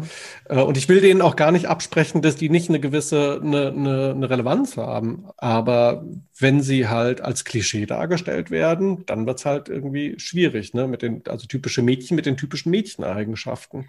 Auch die Familien drumherum werden mhm. ja oft als Klischee dargestellt. Ja, also, dass die Mütter eben zu Hause sind, der Vater immer arbeiten geht. Und das ist zum Beispiel wirklich was, da merke ich. Und das ist aber schwierig teilweise, weil das dann Bücher sind, die sie, dann bekommen die Kinder die Bücher auch geschenkt und die dann wieder rauszuholen, sage ich mal, aus dem Kreislauf weil das ja doch prägend ist, wenn man es vorliest. Auch wenn man drüber spricht und irgendwie sagt, du findest es nicht irgendwie komisch, warum du erlebst ja auch, ich, ich arbeite ja genauso. Also dann reden wir da halt drüber. Aber dennoch ist es natürlich schwierig, diese, diese Bücher, die natürlich auch von Verwandten dann immer wieder so mitgebracht werden und so, darüber auch ins Gespräch zu kommen äh, und zu sagen, wir wollen, ich will das aber nicht, lass das, ich, ich möchte diese Geschichten nicht, ich möchte, dass die Kinder andere, sage ich mal, Lebensrealitäten in den Büchern präsentiert bekommen und das für die dadurch einfach normal wird, ja, und gar nicht Du also hast so ja vor allem auch keine Lust, bei jeder Vorlesestunde danach nee. immer eine Problematisierungsstunde anzufügen, ne? Aber es ist tatsächlich oft so. Hm, es ja, ist ja. super oft so. Ja. Und das ist daran, es ist wahnsinnig anstrengend, auch für die Kinder nicht schön, dass man immer, äh, dass man das Gefühl hat, man kann jetzt nicht einfach mal so ein Ding durchlesen und es hat einfach Spaß gemacht, der Geschichte zu folgen. Ja. Sondern es muss, es gibt immer diesen Realitätscheck, ne? Der so, ich muss es abgleichen, aber nicht sagen geht ja auch nicht. Also, mhm. it's complicated. Dann lass uns jetzt mal äh, deinem Thema zuwenden. Kram. Ja, wir haben ja relativ viel eh schon äh, angerissen. Ähm, ich würde gerne über Kinder, über Sorgearbeit im Allgemeinen sprechen und auch vielleicht gerade so im, in Bezug aufs eigene Schreiben. Ja, also weil mhm. das ja was ist, was, womit ich extrem zu tun habe, weil ich eben einerseits Kinder habe und andererseits diesen Beruf, der mich natürlich auch extrem einnimmt. Das Schreiben verlangt ja auch immer so ein bisschen, sage ich mal, im Klischee. Es gibt ja so diesen dieses Klischee, dass man diesen Raum für sich braucht, so diese Ruhe. Und das ist ja was, was ich zum Beispiel ganz oft gar nicht habe und jetzt natürlich in Pandemiezeiten noch viel weniger. Also ich, ich kämpfe halt gerade extrem und ich sehe das ja auch bei meinen KollegInnen, ähm, wie die kämpfen und versuchen, sich diese Räume weiterhin zu schaffen, ne, fürs Schreiben, fürs Arbeiten. Mhm. Und ja, genau, das habe ich jetzt so mitgebracht, einfach auch, weil es tatsächlich das ist, was mich am allermeisten gerade beschäftigt. Und ich habe auch zwischendrin mal gedacht, ich kann, glaube ich, über gar nichts anderes reden, weil, weil mich das so ausfüllt gerade oder weil darüber hinaus kaum was möglich ist. Also das ist tatsächlich so einnehmend, wie schaffe ich es, trotz quasi 24-7 Kinderbetreuung zu Hause noch Raum für mich zum Schreiben zu finden. Und das ist aber jetzt auch jenseits von Pandemiezeiten natürlich. Wie schaffe ich es zu schreiben oder eine, eine sage ich mir, auch eine finanzielle Grundlage zu schaffen, wenn ich Kinder habe, ja? Also weil ja auch unsere Förderlandschaft oder sowas uns äh, Sorgearbeitende ja schon relativ explizit ausschließt, ja. Also es gibt ja auch keine Stipendien, sage ich mal, für, also jetzt explizit für, für Menschen mit Kindern, ja. Und das ist zum Beispiel was, was oder nur sehr wenige. Ja, aber es gibt doch jetzt nicht, also natürlich darf man bei manchen Stipendien seine Kinder mitbringen, aber das, dann denke ich immer so, ja, und was bringt mir das dann? Dann sitzen die da und dann haben die Können, nicht mal ja, den Kindergarten ja. vor Ort. Ist ja aber, aber, immer, aber immerhin, also ne, es gibt zumindest Stipendien, die das, die das ermöglichen. Also äh, die Art von Stipendium, über die wir gerade reden, für die Leute, die sich mit Stipendien nicht auseinandersetzen. Es gibt immer einen Unterschied. Es gibt einmal Geldstipendien, da bekommst du über eine gewisse Zeit zum Beispiel monatlich eine Zuwendung oder sowas für ein Projekt. Ähm, und dann gibt es aber diese Aufenthaltsstipendien, wo dir die Möglichkeit gegeben wird, fernab von zu Hause quasi wirklich in aller Ruhe, ohne den Alltag bewältigen zu müssen, den du zu Hause eben hast, für ein paar Wochen oder ein paar Monate sogar an, an deinen Projekten zu arbeiten. Ähm, und es gibt ein paar ganz wenige Aufenthaltsstipendien, die die Möglichkeit eben bieten, dass du ein, ein kleines Kind, also quasi noch nicht schulpflichtiges Kind mhm. mitbringst, aber selbst die kannst du ja an einer Hand abzählen. Also gemessen mhm. daran, wie viele Aufenthaltsstipendien es gibt. Und wenn dann irgendwie zwei, ich glaube bei Nora Gomringer in Bamberg oder sowas wurde das mal möglich gemacht. Und dann noch ein zweites, von dem ich gehört habe. Und alle anderen bist du im Prinzip sofort ausgeschlossen, wenn du ein Kind hast. Genau. Egal wie alt das ja. ist, ne? Genau. Das ist, das ist, es ist nicht vorgesehen, da überhaupt mit Kind hinzukommen. Das hat ja auch sehr viel äh, damit zu tun mit dem Bild, das man von Schreibenden hat. Ne? Also, dass man eben so äh, allein in seinem Raum sitzt und im Grunde auch äh, sich entscheiden soll. Also entweder Kinder oder Schreiben. Ne? Also beides. Das ist interessant. aber es wird oft ähm, nicht zusammengedacht, dass, das, dass, dass man beides wollen kann und leben. Naja, das hat ja schon den Ursprung, das kann man ja, kann man ja gar nicht anders sagen, halt in, in wirklich furchtbaren patriarchalen Strukturen. Denn ich gehe jetzt einfach mal fest davon aus, dass jemand wie Martin Walser oder sowas nie gefragt mhm. wurde. Sagen Sie mal, konnten, können, Sie müssen sich hier entscheiden zwischen, zwischen Kindern und Schreiben oder so. Mhm. Ich meine, die einzigen, die das, die quasi diese Art von, von Vorwurf äh, zu hören bekommen, seid ihr Frauen. Ja, wie würdest du dieses Problem bezeichnen? Ist es ein, ein Problem des Patriarchats, ein Problem, ist es ein sexistisches Problem? Das, ähm, das von, von allem was drin. Äh, also ja, wo fange ich an? Ach, es ist ein, ist ein, großes Thema. Es ist ja auch im Moment ein großes Thema. Ich habe mich immer sehr alleine damit gefühlt, ne? Oder das, also ich, ich habe immer gedacht, okay, das ist was, das kann ich im Grunde, ich kann, ich, ich muss auch, äh, sage ich mal, zur Klärung all der sich aufwerfenden Fragen. Ne? Zum Beispiel jetzt auch, als Power rauskam, hatte ich noch ein relativ kleines Baby, also sechs Monate alt. Mhm ich habe zum Beispiel nicht eine Sekunde überlegt, ähm, man könnte das ja auch im Verbund mit dem Verlag oder so, ne, dass man überlegt, wie schaffe ich das, dass ich trotzdem eine Lesereise machen kann, äh, mein Buch präsentieren kann und das Baby mitnehmen, wie schaffe ich das? Also es ist ganz klar, es wird erwartet, dass also Kinder haben kann man natürlich, sagt ja keiner, du sollst keine Kinder kriegen, wenn du schreibst, aber du sollst es halt, es ist halt Privatsache. Mhm. Es ist halt was, das findet im Privaten statt und auch die, sag ich mal, das, das Regeln, äh, also das, das, die, die, die Kinder, sage ich jetzt mal so in Anführungsstrichen, wegorganisieren für die Lesung, das ist halt, das, das musst du machen. Das macht keiner für dich. Also ich habe zum Beispiel auch zum Teil bei Lesungen oder so, wurde dann gesagt, jetzt muss irgendwie das Babybett, das müssen sie aber dann selber bezahlen und sowas. Ne? Also das ist so, ich hatte dann irgendwann habe ich gedacht, okay, die Autorin ist gewollt, aber die, die, die Autorin, die auch Mutter ist, nicht so. Ne? Mhm. Das ist irgendwie so zweigeteilt. Und ich habe halt sehr, also das Nachdenken darüber hat dann letztlich dazu geführt, dass ich mich mit anderen zusammengetan habe, denen es ähnlich geht. Wir haben ein, ein, ein Kollektiv gegründet oder erstmal waren wir so ein, haben wir uns immer also ein loses Netzwerk genannt. Mit der, mittlerweile ist das alles gar nicht mehr so lose, sondern wir arbeiten gerade relativ intensiv an einem, an einer Konferenz, die im Sommer stattfinden wird zu diesem Thema. Äh, und dieses Kollektiv heißt Writing with Care, Writing with Rage. Und dieser, sage ich mal, dieses Finden, also dass man sich überhaupt zusammengefunden hat, dass wir, wir haben am Anfang war das auch relativ, also wir hatten äh, erstmal noch kein großes Ziel und haben erstmal nur gesprochen. Und das war schon tatsächlich dieses in, in, in, also in Kontakt gehen, darüber sprechen. Wir haben dann angefangen, an einem Kollektivtext zu schreiben. Das hat extrem viel bewirkt, glaube ich, für jede von uns, ja, wenn man gemerkt hat, okay, ich bin nicht alleine damit, es geht uns allen so, also das ist ein, ein, ein größeres, ein umfassendes Problem und wir wollen diese Strukturen, äh, diese verkrusteten Strukturen, wir wollen das aufbrechen und wir wollen Teil der Lösung sein, insofern, dass wir versuchen, erstmal Einblicke zu schaffen, ähm, mhm. was ist, also, dass es eben sehr wohl nötig, äh, möglich ist, ne, beides zu verbinden. Die Frage ist halt so ein bisschen wie und das ist natürlich einerseits eine individuelle Frage, auf der anderen Seite gibt es dann eben aber auch im Blick auf Strukturen, eben Förderlandschaft oder sowas, wie kann man das, wie kann man weibliches Schreiben, sage ich jetzt mal, also jetzt, jetzt in meinem Fall, ähm, weil ich, also uns geht es gar nicht so explizit nur um Eltern, also oder Frauen jetzt mit Kindern, sondern uns geht es letztlich generell auch um Sorgearbeit. Das kann ja auch jemand sein, der einen Angehörigen pflegt. Mhm, also ein, ein, Autor, der zum Beispiel sich um seine kranke Mutter kümmert oder so. Genau. Ich würde genau. da ganz gerne mal kurz einhaken, weil du eben gesagt hast, ihr habt quasi so einen Gemeinschaftstext auch geschrieben. Der mhm. ist im vergangenen Jahr in der Zeitschrift Edit erschienen. Ne? Ja. Also, oder ein Auszug aus diesem Text. Genau, ein Auszug. Das ist ein, oder so, ein genau. so ein Google Doc, ne? so ein offenes Google Doc, in das jeder mhm. reinschreiben kann, das von allen fortgesetzt werden kann. Und jetzt gar nicht wissend, dass das dein Thema ist mit der Sorgearbeit, hatte ich mir den Text sogar noch mal rausgesucht einfach um mich für das Gespräch vorzubereiten und um so ein bisschen zu gucken, was du eigentlich quasi neben den beiden Romanen noch alles geschrieben hast. Und ich habe die Edit hier liegen, also da haben mitgemacht äh, Maren Burster, Julia Wolf, Magali Tossato, du, Tata Savic, Svenja Leiber, Katrin Jera, Elisabeth R. Hager, Sandra Gugic, äh, Berit Glanz, Daniela Dröscher und Lena Albrecht. Genau. Und also was ich halt, was ich halt spannend fand, als ich den Text gelesen habe, dass ich das Gefühl hatte, was in diesem Text auch immer wieder mitschwingt, ist auch der dringende Wunsch. Also ihr habt euch zusammen, bei euch ist halt erstmal das, das ähm, überspannende Moment, quasi Kinder, Kinder zu haben. Ich glaube, es gibt eine Autorin, also dadurch, dass die, dass die einzelnen Blöcke nicht markiert waren, mhm. ähm, weiß man nicht, wer das ist. Und äh, das ist auch gut so und das ähm, ist auch völlig unwichtig. Aber ich glaube, eine Autorin, da geht es um die Sorgearbeit der dementen Mutter, also die eine mhm. demente Mutter hat, um die sie sich kümmern muss.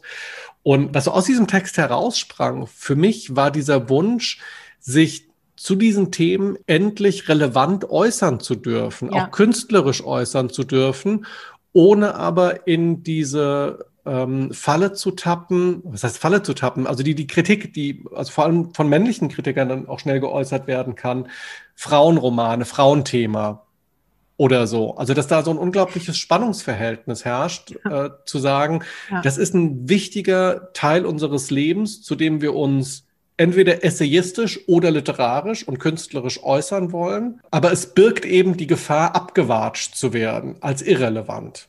Und das fand ich, also da war eine unglaubliche, eine unglaubliche Wut, aber auch eine Kraft. Mhm. Also ne, Wut kann ja nachher auch in Kraft ähm, äh, sich, sich, sich umwandeln oder so. Ja, also die Wut ist ja, deshalb ist die ja auch, sag ich mal, im Kollektivnamen enthalten. Ah ja, Writing with Rage auch, ja. Mhm. Genau, die ist ja, die ist eben sehr groß, ja, über die bestehenden, äh, also die, die Zustände sind ja, in, in denen wir schreiben, ne? also sind für uns ja nicht ideal. Also wir ja. wollen anderes. Und wir haben halt über diesen Text uns versucht, den sehr vielfältigen Themen, die das ja äh, birgt, anzunähern. Und ich muss dazu sagen, auch ich weiß gar nicht, von wem welcher Text ist. Ja, also wir haben anonym auch in diesen Text geschrieben. Das war auch Super. schon extrem befreiend. Mhm. Ja, weil ja, man, ja. also ich habe, ich kann jetzt nur von mir sprechen, habe mich da sehr aufgehoben gefühlt. Insofern, dass ich das Gefühl habe, ich kann alles sagen. Ich kann jetzt hier alles hineinschreiben. So Text als Safe Space letzten Endes. Total, auch, ne? genau. Mhm. Wir haben das auch, wir haben ihn auch so, so benannt für uns, ja. Und das war erstmal so als Auftakt für uns, glaube ich, extrem wichtig für, für diese Gruppe, dass wir uns da ja auch so offenbart haben, ne? aber natürlich in einem sicheren äh, Rahmen. Und es gab auch gar nicht erstmal die Idee, diesen Text zu veröffentlichen. Das kam später. Und ich glaube, das war auch wichtig. Ne? Also, dass wir einfach, wir haben angefangen, an dem Text zu arbeiten, zu schreiben. Jeder hat dann, wann er eben Zeit hatte. Also, das ist für mich auch so ein es hat ja auch jetzt mit dieser Krise zu tun gehabt, dass wir uns äh, sehr viel getroffen haben, halt immer per Zoom. Mhm. Davor haben wir versucht, uns, als es noch möglich war, uns eben tatsächlich zu treffen und dann haben doch immer die meisten wieder abgesagt, weil irgendwas, ne, ach, ich krieg das Kind nicht ins Bett und so, ne? Und plötzlich war jetzt, sage ich mal, waren wir durch gezwungenermaßen durch die durch die Krise äh, so auf mussten wir uns halt auf Zoom treffen. Und dadurch waren natürlich immer relativ viele dabei. Es war möglich, das Kind hinzulegen und dann sich sofort an den Rechner zu setzen, den aufzuklappen und ins Gespräch zu kommen oder ja. eben am Text zu arbeiten. Dann wenn ich wirklich Zeit habe, mal zwischendrin. Da ist jetzt, sage ich schon, in den Produktionsbedingungen, ja, die wir jetzt für uns da geschaffen haben, schon sehr viel von dem drin, wie wir gerne arbeiten wollen das ist ja immer so das Ringen darum. Also ich habe zum Beispiel, wenn ich jetzt so an, an mich denke, wie ich Power, also ich hatte zum einen, musste ich meinen Roman beenden, zum anderen ich, äh, habe ich dieses sehr kleine Baby versorgen müssen. Das war im Grunde ja was, was, wo, wo ich gemerkt habe, es geht überhaupt nicht zusammen und es war auch grenzwertig. Ne? Das ist natürlich auch extrem so Neugeborenes, aber letztlich habe ich mich oft gefragt, wie habe ich das eigentlich geschafft? Wie bin ich da durchgekommen? Ja, so und es war halt so der pure Trotz, ne? Also anders kann ich das letztlich nicht. Darauf kann ich es erstmal zurückführen und natürlich, weil ich es unbedingt machen wollte. Es ist keine Frage. Das eine schließt für mich das andere nicht aus. Es hat halt nur Konsequenzen und dass die für uns so anders sind, ja, also dass wir nicht mitgedacht werden, eben wenn es um Förderung oder sowas geht. Unsere Produktionsbedingungen, die einfach anders sind, die jetzt aber auch nicht mega kompliziert anders sind. Das ist jetzt nicht etwas, wo man äh, sich gar nicht reindenken kann, finde ich, sondern es ist einfach klar, dass, dass, dass das vielleicht das Zeitfenster, in dem man arbeiten kann, eingeschränkter ist oder dass, also ich zum Beispiel jetzt nicht noch 300 Brotjobs nebenher machen kann, weil ich nämlich in der Zeit dann die Kinder versorge. Und ich spreche jetzt auch, sage ich mal, aus einer privilegierten Position heraus, weil ich einen Partner habe, der sich mit mir auch in der Krise, und das ist ja was, was sich stark verändert hat jetzt äh, in der Pandemie, dass da selbst in Beziehungen, wo, wo es die, die Paare versucht haben, sich 50-50 so die, die Sorgearbeit zu teilen, dass, dass das jetzt wieder leider stark verrutscht ist, ja. Docken wir noch mal kurz an, was du gerade gesagt hast. Ich habe nämlich am Sonntag gerade, ich gucke ab und zu diesen Streitraum mit Caroline Emke. Ah, den ähm, habe ich auch gesehen, ja. Auf der Schaubühne, ähm, da waren zu Gast eine Journalistin, Theresa Bücker und Christina Klemm, eine Anwältin. Und die haben, die haben darüber gesprochen, dass ausgerechnet in den Familien, wo die Aufteilung von Care-Arbeit oder Sorgearbeit oder Haushalt oder wie auch immer bei 50-50 lag, dass es da tatsächlich einen Arbeitsstundenrückgang um zwei Prozent oder sowas nachher mhm. gab, dass Männer sich wieder mehr zurückgezogen haben. V völlig unverständlich. Aber die andere Frage, die ich hatte, und das ist jetzt eine gemeine Frage letzten Endes, also wo ich jetzt quasi so ein bisschen den Anwalt des Teufels mal spiele. Ist es nicht euer Problem, das mit euren Partnern auszuhandeln, dass die euch den Rücken frei halten? Ich bin der festen Überzeugung, dass so in konservativen Kreisen genau diese Denke eine Rolle spielt. Also ich habe ja gerade erzählt, zum Beispiel bei mir ist es ja so, dass wir uns das 50-50 aufteilen. Wenn mhm. nicht, ich würde, würde sogar sagen, dass in vielen Fällen mein Partner mehr Sorgearbeit macht als ich. Ich weiß, dass das die Ausnahme ist. Ich finde diese Frage seltsam, weil. Also nochmal, das ist nicht meine Frage, ne? Nee, sondern ich weiß, total, so, total. Ich, nicht, ich, ich habe hab das richtig verstanden. Der Jager, der Sexismus. Der Jager, genau. es ist ja so, dass, dass sowieso überhaupt eigentlich im Grunde kann gar niemand mehr irgendwem den Rücken frei halten, weil ja sowieso beide müssen. Vollzeit arbeiten müssen, mhm. um so viel zu erwirtschaften, dass die ganze Familie davon leben kann. Mhm. Also das ist ja sowieso, das ist ja was, was mich auch immer so umtreibt, ja. Also die Frage, wie schaffen wir das? Es gibt ja diese Wahl sowieso nicht, mal abgesehen davon, dass ich sie gar nicht äh, wollen würde oder mein Partner auch nicht. Aber da, da schließen sich ja natürlich vielfältige Fragen an, auch nach Erwerbsarbeit. Also wie, wie, also wie, wie viel soll ich überhaupt arbeiten? Zum Beispiel, das ist auch was, was äh, Theresa Bücker mal in einer ihrer Kolumnen geschrieben hat, die gesagt hat, im Moment ist es ja so, durch diese 40-Stunden-Woche äh, und so wie die aufgeteilt ist, dass die Kinder morgens und bis zum Nach in den Nachmittag hinein in den Kindergarten gehen, gehört ja quasi so diese, die, der, der Vormittag und die Zeit bis dahin gehört der Arbeitszeit. Dies ist ja die Zeit, in der ich noch frisch bin, in der ich Energie habe. Und wenn ich dann abgeschafft nach Hause komme, dann haben, also haben die Kinder quasi, denen gilt dann die Zeit der Erschöpfung im Grunde. Also wenn man im Grunde gar keine Energie mehr hat. Ich kann das sehr nachvollziehen, weil ich auch oft, wenn ich zum Beispiel aus dann vom Schreiben kam oder aus meinem Arbeitsraum oder aus der Stabi kam und dann jetzt die Kinder abgeholt habe, boah, ich, jetzt müsste ich doch eigentlich erstmal auch noch Raum für mich haben, ja. Mhm. Und weil das, das ist ja auch so schwierig, sich überhaupt Freiräume zu schaffen, jenseits der Arbeit und jenseits der Familie. So, das ist ja im Grunde eigentlich zurzeit überhaupt nicht mehr möglich, also zumindest in meinem Leben nicht. Da Aber die Pandemie auch wie so ein Brennglas, ne? die, die kehrt diese ganzen Probleme auch nochmal hervor und macht sie extrem sichtbar für alle Beteiligten. Genau, das ist ja in sämtlichen Bereichen so. Und ich glaube schon, aber dass natürlich diese, jetzt gerade wenn wir so um, wenn es um jetzt Förderlandschaft geht, das ist für mich eklatant. Also dass das, das ist eine, das ist ja keine kleine Personengruppe, ne? Also Leute mit Kindern, das sind ja, das sind ja nicht ein paar Leutchens, zehn Leutchens, die sich da irgendwie, aber selbst wenn das so wäre, müsste ja auch für die äh, Raum geschaffen werden, weil die Frage ist ja dann immer, wer schreibt am Ende? Wessen Texte kommen raus? Welche Texte wollen wir auch lesen? Also wollen wir von diesen Leuten keine Texte lesen, weil sie eben nicht die Möglichkeit haben, neben der Sorgearbeit genügend, genügend Zeit frei zu schaufeln, um zu arbeiten. Und das, das ist ja so eine, eine politische Frage auch, ja. Also ich habe mich schon extrem viel aufgerieben an dieser Förderfrage, ja. Also jetzt mich ganz persönlich betreffend bis hin zu dem Gefühl, dass ich teilweise hatte, äh, dass ich hatte, dass ich dachte, mein Schreiben wird ja gerade verunmöglicht, ja, weil ich ich kann, weil ich eben, wenn ich jetzt dieses Stipendium nicht bekomme, dann kann ich nicht weitermachen. Das ist ganz faktisch einfach so. Dann kann ich nicht weiterschreiben, dann muss ich mir jetzt einen Brotjob suchen und den kann ich dann aber machen. Und darüber hinaus kann ich nicht mehr viel machen, weil dann darüber hinaus habe ich dann ja auch noch die Kinder, also die Sorgearbeit. Du weißt, was ich meine, oder? Ja, ja, auf jeden Fall. Das dockt auch nochmal an an einer Episode, also die zweite Episode des Podcasts, wo ich mit mhm. Antje Herden über, über Einkommen spreche.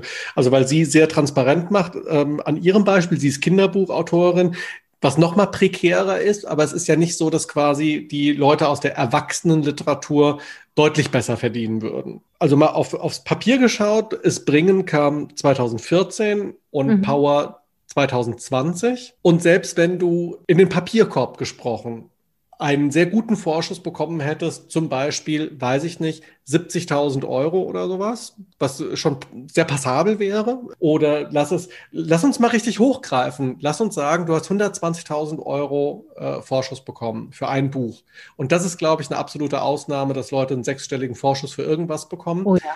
ähm, 120.000 Euro gestreckt auf sechs Jahre zwischen hm. einem, zwischen zwei Romanen bedeutet 20.000 Euro im Jahr, die du versteuern musst, von denen du Krankenkasse bezahlen musst und so weiter und so fort.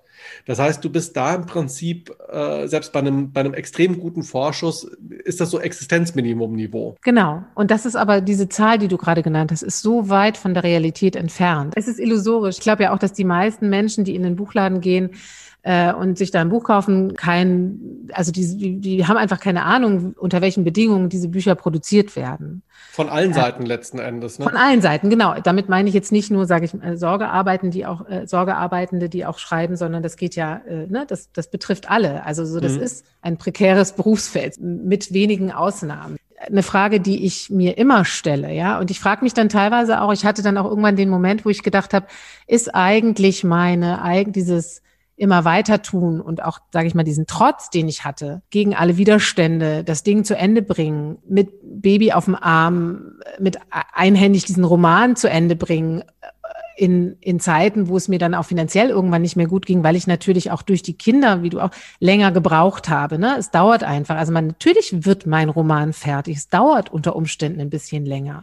Aber er wird natürlich irgendwann fertig. Und das, das ist aber so, ich habe dann gesagt, bin ich auch Teil des Problems, weil ich durch mein Weitertun und ja auch irgendwie so die, also die, die Umstände äh, und die Zustände, unter denen ich arbeite, also ja dadurch ja irgendwie auch akzeptiere, ja, also weil ich, mhm. weil ich sage, okay, ist egal, ähm, ich mache jetzt trotzdem weiter, auch ohne Stipendium. Und klar, weil auf der anderen Seite, was sollte ich tun? Ich kann was, die ja, Arbeit genau. Ich meine, was bleibt dir anderes übrig? Du kannst genau. dann halt entscheiden, deinen Job aufzugeben. Genau. Und das ist aber, das, ich glaube, dass sehr viele von uns immer wieder auch an diesen Punkt kommen. Ich würde es gerne noch mal, ja. Ja. Nee, sag ruhig. Ähm, ich würde es gerne noch mal ganz kurz so ein bisschen so, so, so ein paar kleine Facetten aufdröseln. Also das Ding ist, dass ich bis jetzt in der glücklichen Lage war, dieses Problem nicht aus eigener Perspektive kennengelernt zu haben. Ich hm. musste bis jetzt, also ich habe keine Kinder, ich habe nur halt eine Katze ähm, habe auch noch nie Familienangehörige pflegen müssen. Also insofern muss ich da immer so ein bisschen vorsichtig sein. Ich habe keine eigene mhm. Perspektive. Aber was für mich da auch so ein bisschen aufeinander zu prallen scheint, sind so ein paar Aspekte, die ich jetzt einfach mal in den Raum werfen möchte und mal gucken will, wie du dich dazu verhältst. Also total interessant war bei dieser Streitraumsendung äh, von oder bei diesem Gespräch mit Caroline Emke eine Sache, die mir auch immer wieder auffällt und zwar, wie, wie Frauen eben wieder so ein Heldinnenbild ja.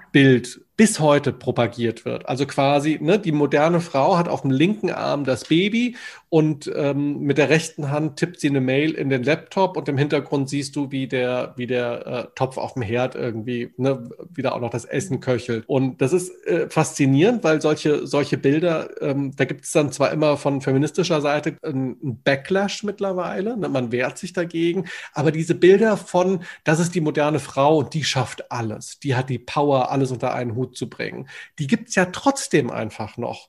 Die gibt es tatsächlich als greifbare Bilder irgendwie in der Werbung oder in Kampagnen oder sowas. Die gibt es aber ja auch aus den Erzählungen unserer Eltern und von denen können wir uns ja auch nicht frei machen.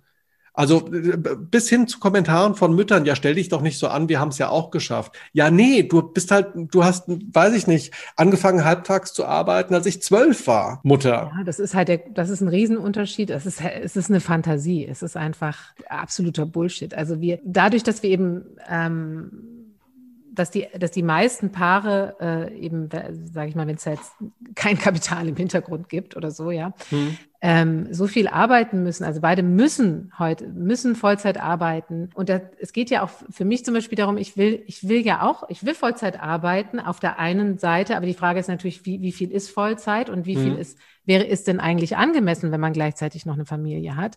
Das ist ja aber die Frage nach der nach der generellen Struktur dieser Arbeitswelt, ja, also weil ich diesen Aspekt jetzt auch von der Ther Theresa Böker schon oder, oder dieses Argument, dass man sagt, die Kinder erleben mich ja am Nachmittag eigentlich immer nur noch erschöpft vom Arbeitstag, ja. Mhm. Das ist ja auch nicht gut und nicht gesund. Und ich muss mich nochmal zurück zu deiner Frage. Ach genau, dieser Heldinnen-Mythos. Ja, das mhm. ist was, was mir in dem Gespräch auch, wo ich mich sofort mit verbinden konnte, wo ich gedacht habe, ja, das, die haben ja auch gesagt, so dass das dient ja das ist letztlich, das dient ja den Frauen überhaupt nicht, oder das ist letztlich was, was gegen sie verwendet wird am Ende, ja. Das, das ist eben eine Fantasie, das ist so eine Erzählung, dass man das alles schafft und dass das etwas Erstrebenswertes ist, auch alles zu schaffen. Dann wird man ja, oder diese Frauen werden ja auch dann in den Medien so als Powerfrauen, ein ganz schlimmes Wort äh, mhm. bezeichnet. Also, ähm, ich kann nur sagen, in mir hat die Frage eben auch was berührt, weil ich gedacht habe, weil ich, sie, weil ich mich eben selbst gefragt habe, am Ende dieser Produktion meines letzten Romans. Ich habe gedacht, das kann ja nicht sein, indem ich nicht aufbegehre und indem ich mich letztlich, da war ich ja noch nicht vernetzt, da war ich zum Beispiel noch nicht in dieser Gruppe, indem wir nicht anfangen, uns zusammenzutun und diese Dinge auch einfordern, ja, und sagen, das ist so, so sind die Arbeitsbedingungen für uns nicht in Ordnung und das funktioniert nicht, das muss sich ändern, weil sonst das, das ist ja auch dann, das ist ja im Grunde, man, man schließt ja damit dann auch äh, bestimmte Erzählperspektiven aus, ja. Also wenn, wenn du sagst, das ist, äh, dieses Stipendium ist nicht für Menschen mit Kindern. Es gibt ja tatsächlich auch Stipendien, die das explizit ausschließen, die das hin, also wo das in der Satzung oder wie man das nennt, mhm. Äh, steht, dass man, dass Kinder nicht erwünscht sind, ja. Also da bin ich raus, da bin ich raus. Und was lese ich daraus? Das heißt ja für mich, okay, die wollen mein Schreiben nicht, die wollen meine Stimme gar nicht hören. So, weil zu meinem Leben, zu meiner Stimme gehört, dass ich Kinder habe. Und die kann ich aber nicht wegmauscheln oder wegmuscheln oder alles oder dann irgendwelche Großeltern einspannen, die das für mich übernehmen. Klar, das passiert sowieso. Also das ist tatsächlich äh, ja das, das, das, wo, wozu das führt am Ende, weil naja, wenn, es ist halt auch. Wenn ich eine Chance habe, äh, mhm. äh, unter guten Arbeitsbedingungen zu arbeiten, dann wird das irgendwann dazu führen, dass ich wahrscheinlich aufgebe. Äh, und, das, und das nicht mehr schaffe. Ja, es ist ja auch ein großes Problem, und zwar ähm, in mehrerer Hinsicht, dann was Sichtbarkeit und Unsichtbarkeit angeht. Genau. Ja. Also, wie möchtest du auf dieses Problem aufmerksam machen, wenn es unsichtbar bleibt? Mhm. Das ist das eine. Wie wird es sichtbar? Also entweder durch eine Kollektivarbeit, wie du sie machst, eine Form von aktivistischer Betätigung oder wie auch immer. Aber natürlich auch, und da sind dann wahrscheinlich einfach Jahrzehnte verschwendet worden, künstlerische Sichtbarkeitmachung. Also das zum Beispiel über das Muttersein akzeptiert, über, über Mutterschaft oder über Elternschaft zu schreiben. Das ist ja wirklich was, was finde ich jedenfalls erst in den letzten zehn Jahren etwas präsenter wurde. Ich sag mal, problematisiert über Elternschaft zu sprechen. Von Regretting Motherhood, der Debatte, bis hin zu dem, was du letzten Endes machst, nämlich nicht, dass du deine, deine Mutterschaft oder deine Elternschaft bereust oder sowas, aber dass du halt klar definierst, welche Probleme dadurch eben entstehen. Und, und die Sache ist halt, hätte es in den letzten 50 Jahren davon eine literarische Vermittlung gegeben, hätten also diese Frauen den Raum bekommen, diese Thematiken und all die Schwierigkeiten zu Papier zu bringen und künstlerisch zu verarbeiten, könnten wir jetzt vielleicht ein Stück weiter sein. Aber diese Strukturen gab es eben nicht. Ähm, und, und gleichzeitig hast du aber auch das Problem, die paar Romane, die sich mit Weiblichkeit auseinandersetzen oder mit Fürsorgearbeit oder wie auch immer, sind dann halt einfach abgewatscht worden. Man hat dann noch Reich Ranitzky im Ohr, wie er zu Judith Herrmann, also es gibt diese, dieses, oh ja. diese Aussage von Judith Herrmann in einem Interview, dass Marcel Reich Ranitzky ihr gesagt habe, äh, sie dürfe keine Kinder bekommen, weil dann ist es aus mit dem Schreiben, dann hört mhm. sie auf zu schreiben. Genau, ja, und das ist ja auch was da, da, das haben wir uns quasi so auf die Fahne geschrieben. Also so, das ist einfach so eine völlig überkommene Idee, als müsste man sich entscheiden. Also man kann das ja genauso gut umdrehen und sagen, weil ich Kinder habe, schreibe ich. Mhm. Also so diese Fürsorglichkeit, die man seinen Texten gegenüber hat, die unterscheidet sich ja ehrlich gesagt für mich gar nicht so groß von der Fürsorglichkeit, die ich meinen Kindern gegenüber habe das gehört zusammen, das bedingt sich. Die Themen verändern sich natürlich sowieso in dem Moment, wo, wo Kinder da sind. In meinem Leben war das schon eine relativ große Verschiebung, ja, auf ganz vielen Ebenen, emotional ähm, und ja, also dann ganz pragmatisch eben Zeitmanagement und all diese Dinge. Aber das gehört jetzt so zusammen und ich kann das überhaupt nicht mehr trennen. Und letztlich ist das, auch wenn ich es manchmal oft selber noch als störend empfinde, ja, und denke, ich hätte jetzt gerne mehr Zeit, nehme ich das auch schon rein mit in den Prozess zu sagen, ich habe aber, also ich, ich will das noch mehr zusammendenken, ich will das noch mehr zusammenkriegen. Wie, wie kann ich das schaffen? Und das ist eben, da habe ich gemerkt, ist für mich schon sehr stark auch der Weg in der Auseinandersetzung eben mit anderen, die auch in der äh, Situation sind, damit man auch, sage ich mal, aus dieser, dieser einsamen Position herauskomme, ja. Mhm. Und das Gefühl habe, das ist eben etwas, was nur mich umtreibt oder äh, wo ich eben zu schwach bin. Ne? Das ist ja dann auch, dann, dann geht's ja auch ganz schnell in die Entwertung, dass man irgendwie denkt, ich schaffe das halt nicht andere schaffen das. Aber ich da haben wir wieder, aber da haben wir wieder, wie tief verankert bei uns allen letzten Endes solche Heldinnenbilder sind. Genau. Und was ich mir gar nicht erst vorstellen will, und ich glaube, das ist für Mütter noch mal eine größere Sache als für Väter, die große Angst, eine schlechte Mutter zu sein. Ja. Ich meine, natürlich haben, glaube ich, auch hoffentlich viele reflektierte Väter Sorge davor, äh, in der Erziehung was falsch zu machen oder so. Aber ich kenne so wenige, ich kenne wirklich wenige Väter, die, die zu mir mal sagen, und von Frauen höre ich das häufiger, also von Müttern in meinem mhm. Umfeld höre ich das häufiger, die Sorge, Familie und Job nicht unter einen Hut zu bekommen und dass das Kind darunter leidet. Ja, da ist so viel drin. Da geht so, ist ja auch die Schuldfrage, ne? Ganz mhm. groß. So, oh Gott, ich mache mich schuldig an meinem Kind, wenn ich. Und es muss ja auch einen Grund geben, warum genau. es den Begriff Rabenmutter gibt, aber nicht den Begriff Rabenvater. Also ich, ich, wie gesagt, bei mir ist es natürlich nochmal dadurch, dass ich so ein bisschen, dass in meiner Partnerschaft das fast so ein bisschen ins Gegenteil verkehrt ist. Aber da, ich frage mich das dann aus dem Grund aus. Ich habe einen Mann, der sehr viel Sorgearbeit leistet, ja. Und da das wiederum führt dann aber auch dazu, dass ich mich oft hinterfrage und denke so, aha, guck mal, das ist doch irgendwie auch, ich müsste mütterlicher sein, noch mütterlicher. Ich müsste, ja, also da sind diese ganzen, das sind, das ist so, äh, obwohl ich, sage ich mal, mich, mich mit diesen Themen extrem beschäftige, ähm, auf einer sachlichen Ebene natürlich auch. Und trotzdem rutschen wir alle immer wieder in diese Rollenbilder zurück. Ne? Das ist, da merkt man halt, wie, wie lange das auch braucht. Naja, die, die haben halt ein paar hundert Jahre Zeit gehabt, sich zu genau. etablieren, ne?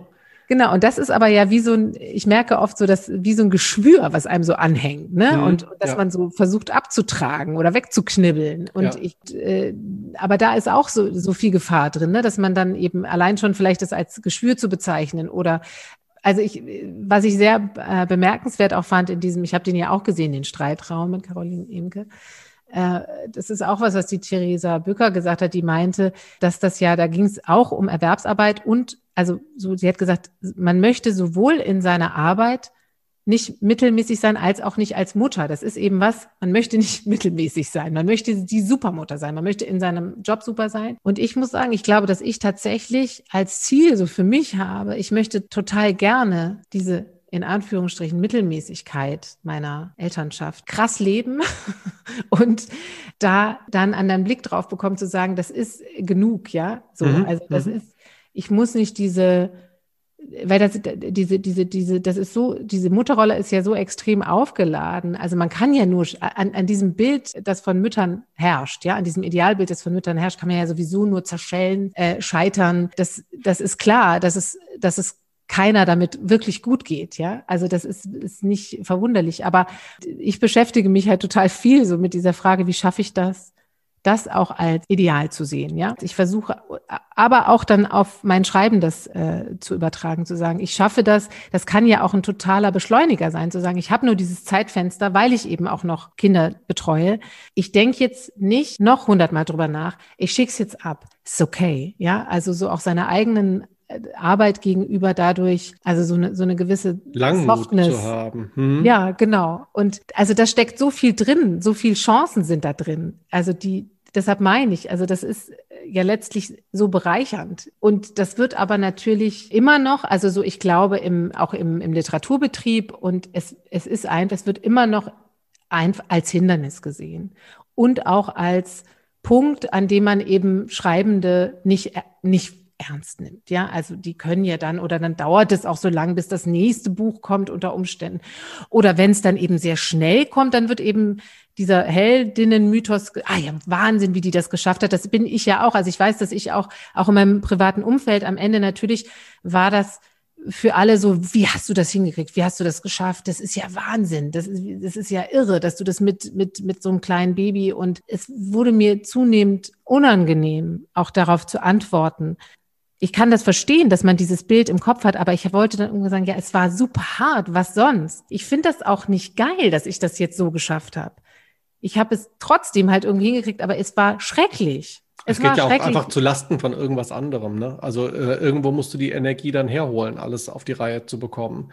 Und äh, entweder vernachlässigst du irgendwas. Ja. Das kann das Buch sein, das kann das Kind sein. Im schlimmsten Fall, und das ist, glaube ich, das, was am häufigsten passiert, bist du es halt selbst. Genau, ja eben. Das ist, äh, das ist ja nicht umsonst so. Und das ist ja, das also ich kenne das von mir auch, also diese, dann fängt dieser Raubbau im eigenen Körper, ne, der dann mhm. irgendwann stattfindet. Ich muss, ich muss immer wieder betonen oder immer wieder auch daran erinnern, es ist gar nicht anders möglich. Also es ist in, in den Strukturen, in, die, äh, in denen wir jetzt gerade leben und arbeiten sollen mit unserer Familie, also ich jetzt, jetzt rede ich mal nur so vom Schreiben, das ich meine das eigentlich größer gefasst, aber ist das gar nicht anders möglich? Und das ist aber nicht in Ordnung und das muss sich verändern. Gibt es äh, ein, zwei Punkte, bei denen du sagst, wenn die sich verändern würden, wäre uns viel geholfen? Also ich glaube, erstmal geht es um Sichtbarkeit, um Anerkennung.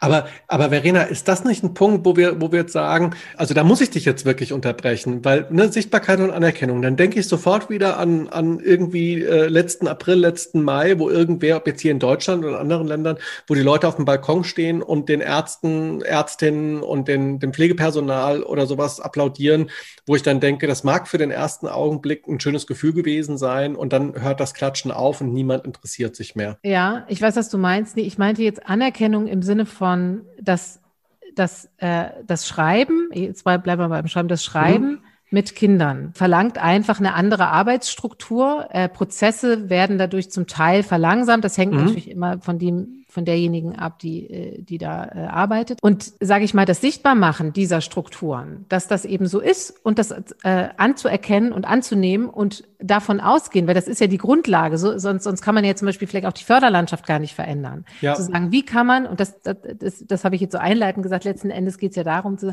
wie kann man zum Beispiel die Förderlandschaft die Förderung dahingehend anpassen, dass, dass sie zugänglich gemacht wird. Nicht nur zugänglich gemacht wird, sondern dass es vielleicht sogar explizit Stipendien gibt, also wo sich nur Menschen mit Kindern zum Beispiel darauf bewerben können. Also ja? es gibt ja zum Beispiel diese Jahresstipendien, weiß nicht, sind die vom Deutschen Literaturfonds oder sowas, wo man irgendwie ein Jahr lang 2000 Euro im Monat bekommt, weil die, die sind wirklich gut dotiert.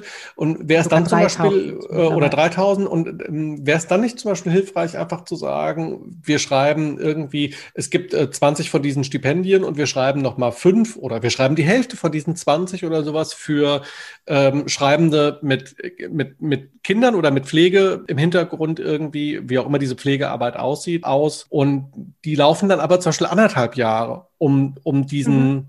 um diesen Zeitverlust, den ihr automatisch habt, so ein bisschen auszugleichen. Wäre das zum Beispiel hilfreich? Ja, das wäre das wäre super. Und ich finde, das ist auch überfällig. Also, weil, also die Möglichkeiten, also ist ja auch immer so die Frage auch so innerhalb der Verlage, ne? Also was ist da möglich? Es geht aber auch darüber hinaus natürlich auch noch um, äh, wenn es jetzt zum Beispiel um sowas wie Lesereisen geht oder so, ne? Weil das ist halt so, du schreibst natürlich lange für dich alleine zu Hause, aber dann irgendwann, wenn das Buch draußen ist, gehst du auf Lesereise.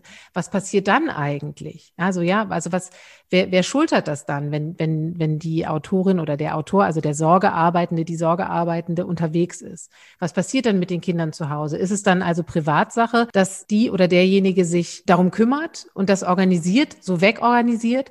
Oder könnte man Strukturen schaffen, könnte man sagen, wie, also wird das eben, das, das ist natürlich jetzt, sage ich jetzt auch mal in den Papierkorb gedacht, weil weil ich ja weiß, ne, mit Förderung, also wie, wie schwierig es überhaupt ist, auch, dass man gute Honorare bezahlt, ne, oder dass man sich auf so ein Honorarniveau jetzt so irgendwie so hoch, man hat sich da so hingearbeitet und jetzt weiß man natürlich eh gar nicht, wie ist es nach der Pandemie, ja, wie schaut es überhaupt damit aus, ja, und was mhm. ist, was ist dann überhaupt noch möglich. Aber ich glaube, allein schon die, äh, ich glaube, das hat viel mit Bewusstmachung zu tun und Bewusstsein dafür zu entwickeln, dass zu dieser Autorin, zu diesem Autoren eben die Familie oder, oder der oder die zu, zu Versorgende dazugehört.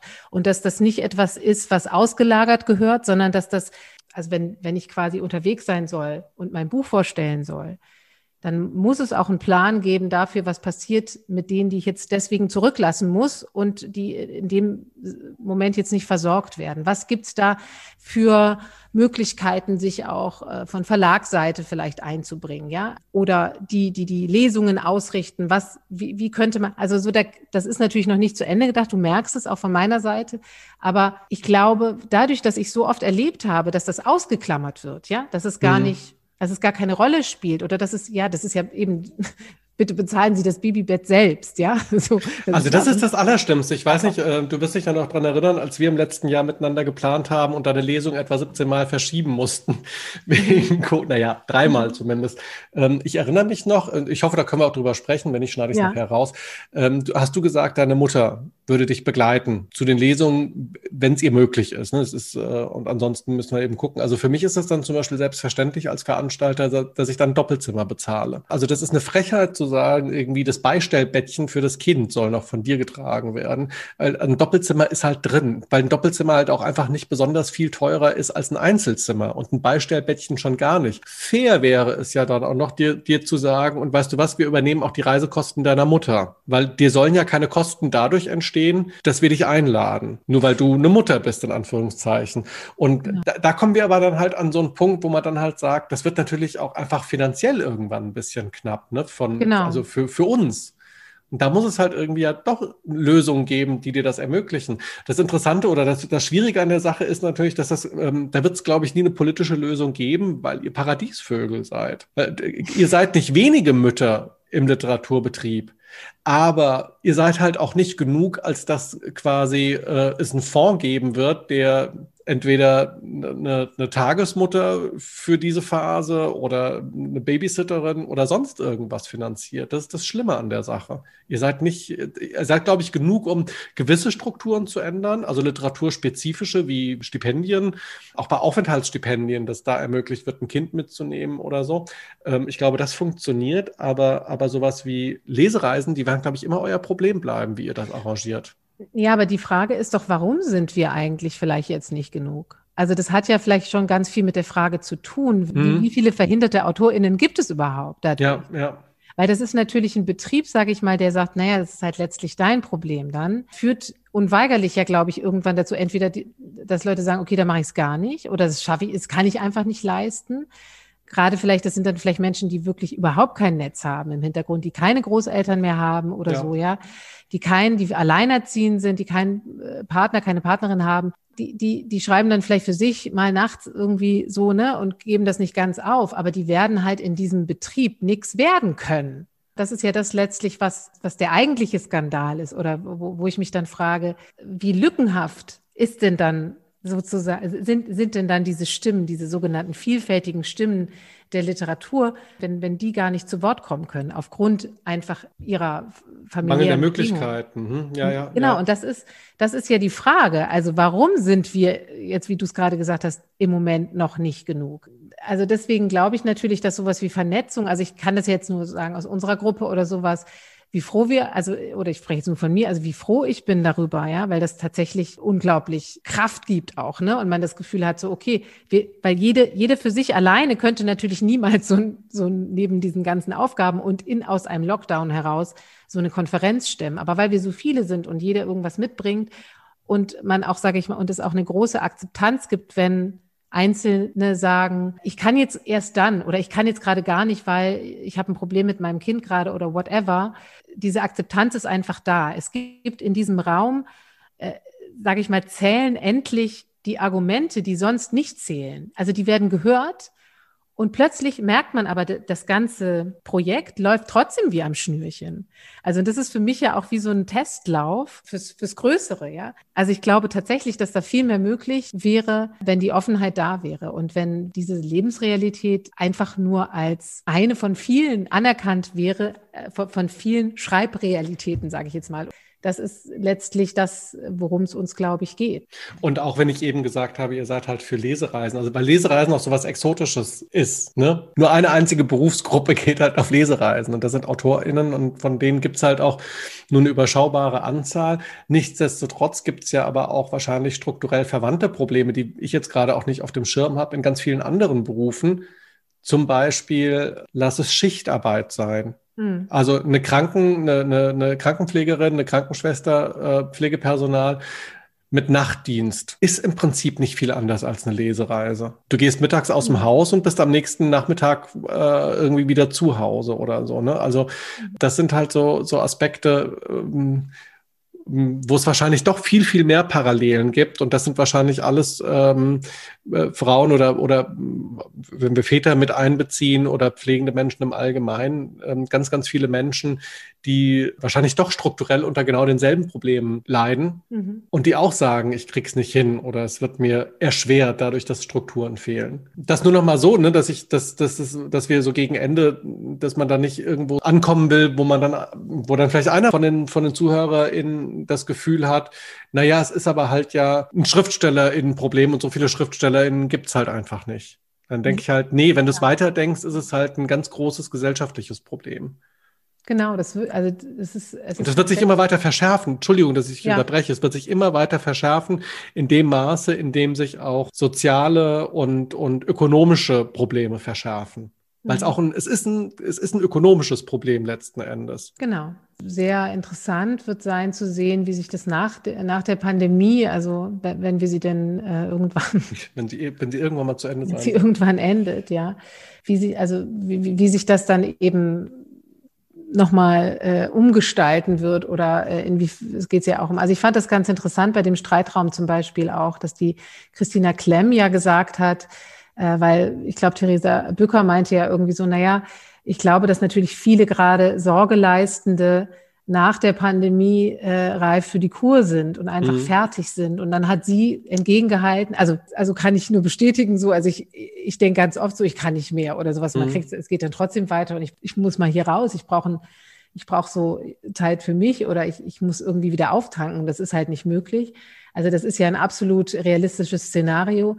Und die äh, Christina Klemm hat dann so entgegengehalten und gesagt, na ja, aber in dem Moment, wo plötzlich wieder Dinge möglich sind, wo ich wieder plötzlich mit anderen mich zusammentun kann und für Dinge eintreten kann und mich mit versammelten und vereinten Kräften wieder äh, nochmal oder auf die Straße gehen kann oder whatever. Und ich sehe es ja jetzt auch, wir schaffen das ja auch irgendwie in der Pandemie. Und ich denke aber total oft, so, es geht doch eigentlich gar nicht. Mhm. Ich bin doch eh schon so überlastet. Ich schaffe ja sowieso schon so meine Arbeit kaum. Wie kann ich denn jetzt darüber hinaus noch so ein Projekt wie, wie unseres, ne, wie unsere Konferenz jetzt im ja. Sommer äh, schaffen. Aber wir schaffen es eben, weil wir uns zusammentun, was ich vorher schon gesagt habe, ich wiederhole mich jetzt, und daran sehe ich für mich halt auch, wie viel möglich ist und wie viel danach auch möglich sein wird. Also deshalb, das ist ja auch so ein, wir haben keine Lobby oder Kinder haben keine Lobby, Eltern sind zu erschöpft quasi, um für sich einzustehen. Mhm. Das ist ja auch faktisch so, ja. Also jetzt auch mit den Schulöffnungen oder das, das die, ne, da habe ich auch gedacht, so Wahnsinn, wie seit Wochen sehen meine Kinder niemanden.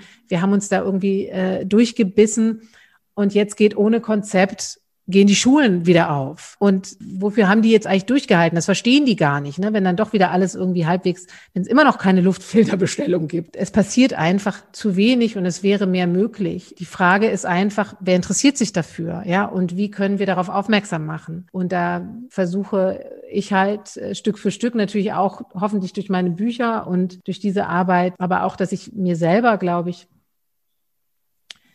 weil ich, ich musste, ich, um ehrlich zu sein, habe ich selber auch das lange so ein bisschen verschwiegen. Also, dass ich eine Familie habe, gar nicht aus einer konkreten Sorge heraus, dass, dass mir das irgendwie zur Last gelegt wird oder sondern das war, bin da eher so einem Instinkt gefolgt, glaube ich, ja, dass ich auch gedacht habe, das ist doch was ganz Privates und meins. Ja. Und es geht überhaupt niemandem was an, natürlich auch um die Kinder zu schützen. Aber mittlerweile gehe ich auch so sehr offensiv damit um, ja. Und am Anfang habe ich gesagt, ich will überhaupt niemandem erzählen, dass ich Kinder habe und spreche da total viel drüber, weil ich weiß, wie wichtig das ist.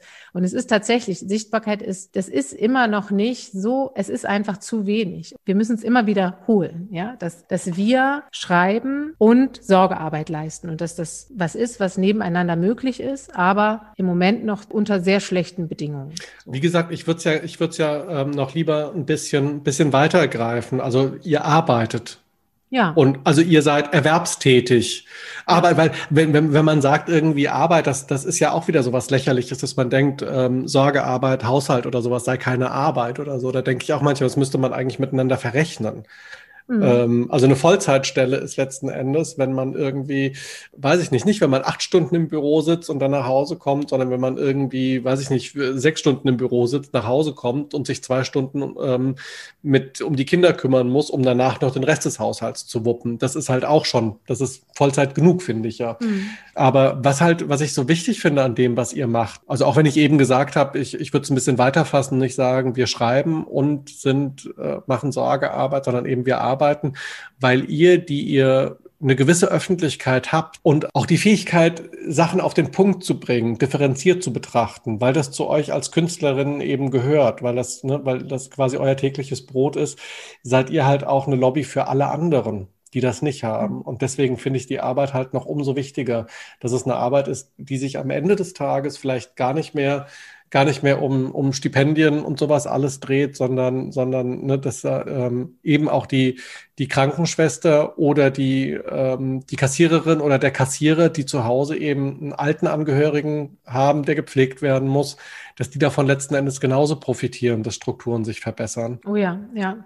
Das ist ja nicht, tatsächlich auch aus einer, also ich kann von meiner Seite aus sagen, aus einer Not ja auch entstanden, ne? weil, weil eben ich das Gefühl hatte, dass so wie ich lebe, dass das halt so wenig abgebildet wird. Ja, also dass, dass es dafür zu wenig Bilder gibt, dass es was ist, worüber man eher schweigt, ja. Und jetzt gibt, geht es halt äh, darum, diese Themen weiterzudenken, auch über uns hinaus als Gruppe. Das ist ja so ein bisschen auch äh, das Ziel der Konferenz. Das bleibt ja gar nicht bei uns, ja, hm. so, sondern das, da werden ja andere äh, KünstlerInnen dran daran beteiligt sein, die das eben nochmal in ganz andere Richtungen denken und öffnen werden. Und ähm, am Ende haben wir hoffentlich ein ganz großes äh, Netzwerk geschaffen, ja, das sich immer weiter vergrößert, ja. Und das ist so ein bisschen so der, so der, der große äh, oder so die, die Vorstellung oder das, das, was, was mich daran so fasziniert, ja. Also mhm. das Gefühl habe, das, das fände ich toll, wenn das gelingt. Das ist insofern spannend, weil das jetzt, es ist irgendwie ein tolles Schlusswort, weil ich mich gerade noch mal ähm, an, an was erinnere, was du vor, ich gucke mal auf die Uhr, vor viereinhalb Stunden etwa gesagt hast, dass Weißt du noch, als du, als du sagtest, du gehst dann am Kiosk vorbei und dann siehst du die, diese reißerischen Überschriften von dieser furchtbaren Zeitung und, und ähm, all das, was unsere Eltern uns vorher an Freiheiten ähm, ermöglicht hat, wird mittlerweile durch Ängste und Sorgen ersetzt. Und ne, wir haben ständig Angst um, um unsere Kinder, um unsere, vielleicht auch um unsere Zukunft. Und wo soll das alles noch enden? Und dann denke ich irgendwie, naja, im besten Falle endet das vielleicht irgendwie bei dem, was ihr macht, nämlich ein Problem erkennen, um sich dann zusammenzutun und und was dagegen zu tun, gemeinsam. Das finde ich irgendwie einen sehr hoffnungsvollen und schönen Ausblick in so einer trüben Zeit. Ja, schauen wir mal. ja, viel Glück dafür. Ja, danke. Ich werde es ähm, weitergeben. Äh, die drei letzten Fragen noch, die drei ja. letzten Kurzfragen. In welcher fiktionalen Welt würdest du gerne leben? Kann eine Serie sein, ein Film sein oder ein Buch? Also, ich glaube, ich würde schon ganz gerne in dieser Welt hier leben. Ich glaube, ich bin also ich, ich weiß nicht, vielleicht welche Schauspielerin war, sozusagen bin ich ja trainiert darauf, ja, äh, genau. äh, ja mich darin nicht zu verlieren ja. und äh, äh, wieder zurückzufinden oder habe das auf jeden Fall, bin auf jeden Fall auch von dem, wie ich gearbeitet habe, konnte da jederzeit wieder aussteigen. Deshalb hat das für mich gar nicht so einen großen Reiz. Also ich habe ja durch, durchs Schreiben die Möglichkeit, da in Welten mich hineinzudenken und für einen kurzen Zeitraum zu verlieren und dann auch wieder rauszugehen. Mhm. Ich finde eher diese Rausbewegung auch wieder total wichtig und was ich dann aus diesen Welten so mitnehme, mhm. ähm, hoffentlich. Und ja, also ich bin dann auch eher so, habe das Gefühl, es gibt gerade so viele Probleme, die, die wir alle angehen müssen und möchte mich ehrlich gesagt gar nicht mehr so viel in fiktionalen Welten äh, mhm. verlieren, sondern habe das Gefühl so, ja, auch, dass sich unsere Welt ja eh manchmal so unwirklich anfühlt mit all den Problemen, denen wir so entgegenschauen und die wir lösen müssen, dass ich da eher gerade so gerne mit beiden Beinen in dieser Welt verankert sein will. Welches Buch sollte von viel mehr Menschen gelesen werden? Ich weiß nicht, warum ich so schlecht bin, auf solche Fragen zu antworten. Da geht bei mir immer richtig der, äh, der, das, äh, die Jalousie runter. Weißt du, ich habe mittlerweile das Gefühl, dass wir diesen Fragebogen entweder im Vorfeld rumschicken müssen. Oder, oder ihn einfach abschaffen oder so, weil die ich weiß meisten nicht, Leute ist, so darauf reagieren. Ja, es ist irgendwie, ich weiß nicht, weil ich glaube, das ist so ein, warum das so unangenehm ist. Also ich sollte auch für einen Verlag mal so Fragen beantworten für hier für, für so eine Seite. Und mhm. ich habe nichts ist mir so schwer gefallen, wie auf drei, vier Fragen zu antworten, wo es auch noch um meinen Roman ging. Ich weiß, also ich glaube, das ist aber auch das Spannende an diesen Fragen. Und genau deswegen haben wir sie drin. Ich habe das in der letzten Episode auch schon mal gesagt. Also zum Beispiel dieses Guilty Pleasure. Ähm, ich finde mhm. die Frage insofern wahnsinnig interessant, weil das so viel über den, die Person, die antwortet, sagt, wo zum Beispiel Schamgrenzen verlaufen. Mhm. Ne? Ähm, und es geht ja hier auch so ein bisschen darum, einfach euch ein bisschen besser kennenzulernen. Und, Na klar. und solche Fragen sind immer dann spannend, weil sie einen in so einen Zwiespalt bringen, auch zwischen letzten Endes, und das geht uns ja genauso, auch zwischen Selbstdarstellung und, weiß ich nicht, sowas wie Authentizität oder so. Ich finde, wir sind alle so drauf getrimmt, wir, die wir so, also ihr steht ja als AutorInnen noch viel mehr in der Öffentlichkeit als jetzt wir, die wir moderieren oder so, aber ähm, aber man ist ja doch irgendwie auch eine öffentliche Person, ne? Mhm. Ähm, und wie sehr solche Fragen letzten Endes auch Antworten mh, hm, formen oder sowas, weil man gleichzeitig auch nicht ähm, also ich merke das bei dieser Frage nach dem Guilty Pleasure immer. Da habe ich immer mhm. den Eindruck, mh, hm, da haben Leute sehr wohl was im Hinterkopf und überlegen aber, überlegen aber und wollen über das nächstsagbare vielleicht ein bisschen lieber sprechen. Mhm. Ja, ich meine, das ist natürlich auch, also jetzt zum Beispiel jetzt, wenn es um mein Guilty Pleasure geht, ist es natürlich auch in, das, äh, in diesem Rahmen, sag ich mal, ne, das ist jetzt ein Gespräch eigentlich ja äh, über Literatur auch, ne, mhm. ne, so, oder äh, ich bin Autorin. Das ist zum Beispiel früher auch was gewesen, wo ich gedacht habe, das kann ich ja gar nicht preisgeben oder nicht erzählen oder so, ja. So, weil das natürlich sich so beißt oder diese Widersprüche, über die wir auch schon so gesprochen haben. Ich weiß auch gar nicht, ob sich das beißt. Es ist halt einfach ein Interesse daran, wie Leute ticken. Äh, ich, also ich kann das schon relativ genau sagen, was mich daran interessiert und was, mhm. dass das Setting hochproblematisch ist, ist ja klar, aber die Auseinandersetzung damit ist dann eben schon wieder spannend. Also ich glaube tatsächlich, dass es ja auch immer, da geht es ja auch viel darum, was für ein Bild entwerfe ich von mir nach außen oder möchte ich jetzt als, wie möchte ich als als Schreibende gesehen werden. Genau, aber da sind wir wieder bei Image, ne, wo wir es eben ja. schon mit dem, mit dem Image der, der Heldin hatten, mit Kind, äh, Arbeit und, und Haushalt und so, ist mhm. es jetzt da das Image desjenigen, der, der schreibt und viel äh, und sehr komplex über die Welt nachdenkt und für das Triviale eigentlich keine Zeit hat oder sowas. Und das erkennt halt überhaupt nicht an, dass wahrscheinlich auch die klügsten Menschen diese trivialen Vorlieben haben. Wie auch immer die nachher ausfallen, ob es der Bachelor ist oder oder weiß ich nicht. Ähm, mhm. Ich weiß es einfach nicht. Ja, halt die, die kleinen Sachen, ne, die, die so vermeintlich lächerlich sind und nicht intellektuell genug oder so. Äh, Abschlussfrage, mhm. also falls du sie beantworten kannst. Ja. Welchen Roman hättest du gerne selbst geschrieben?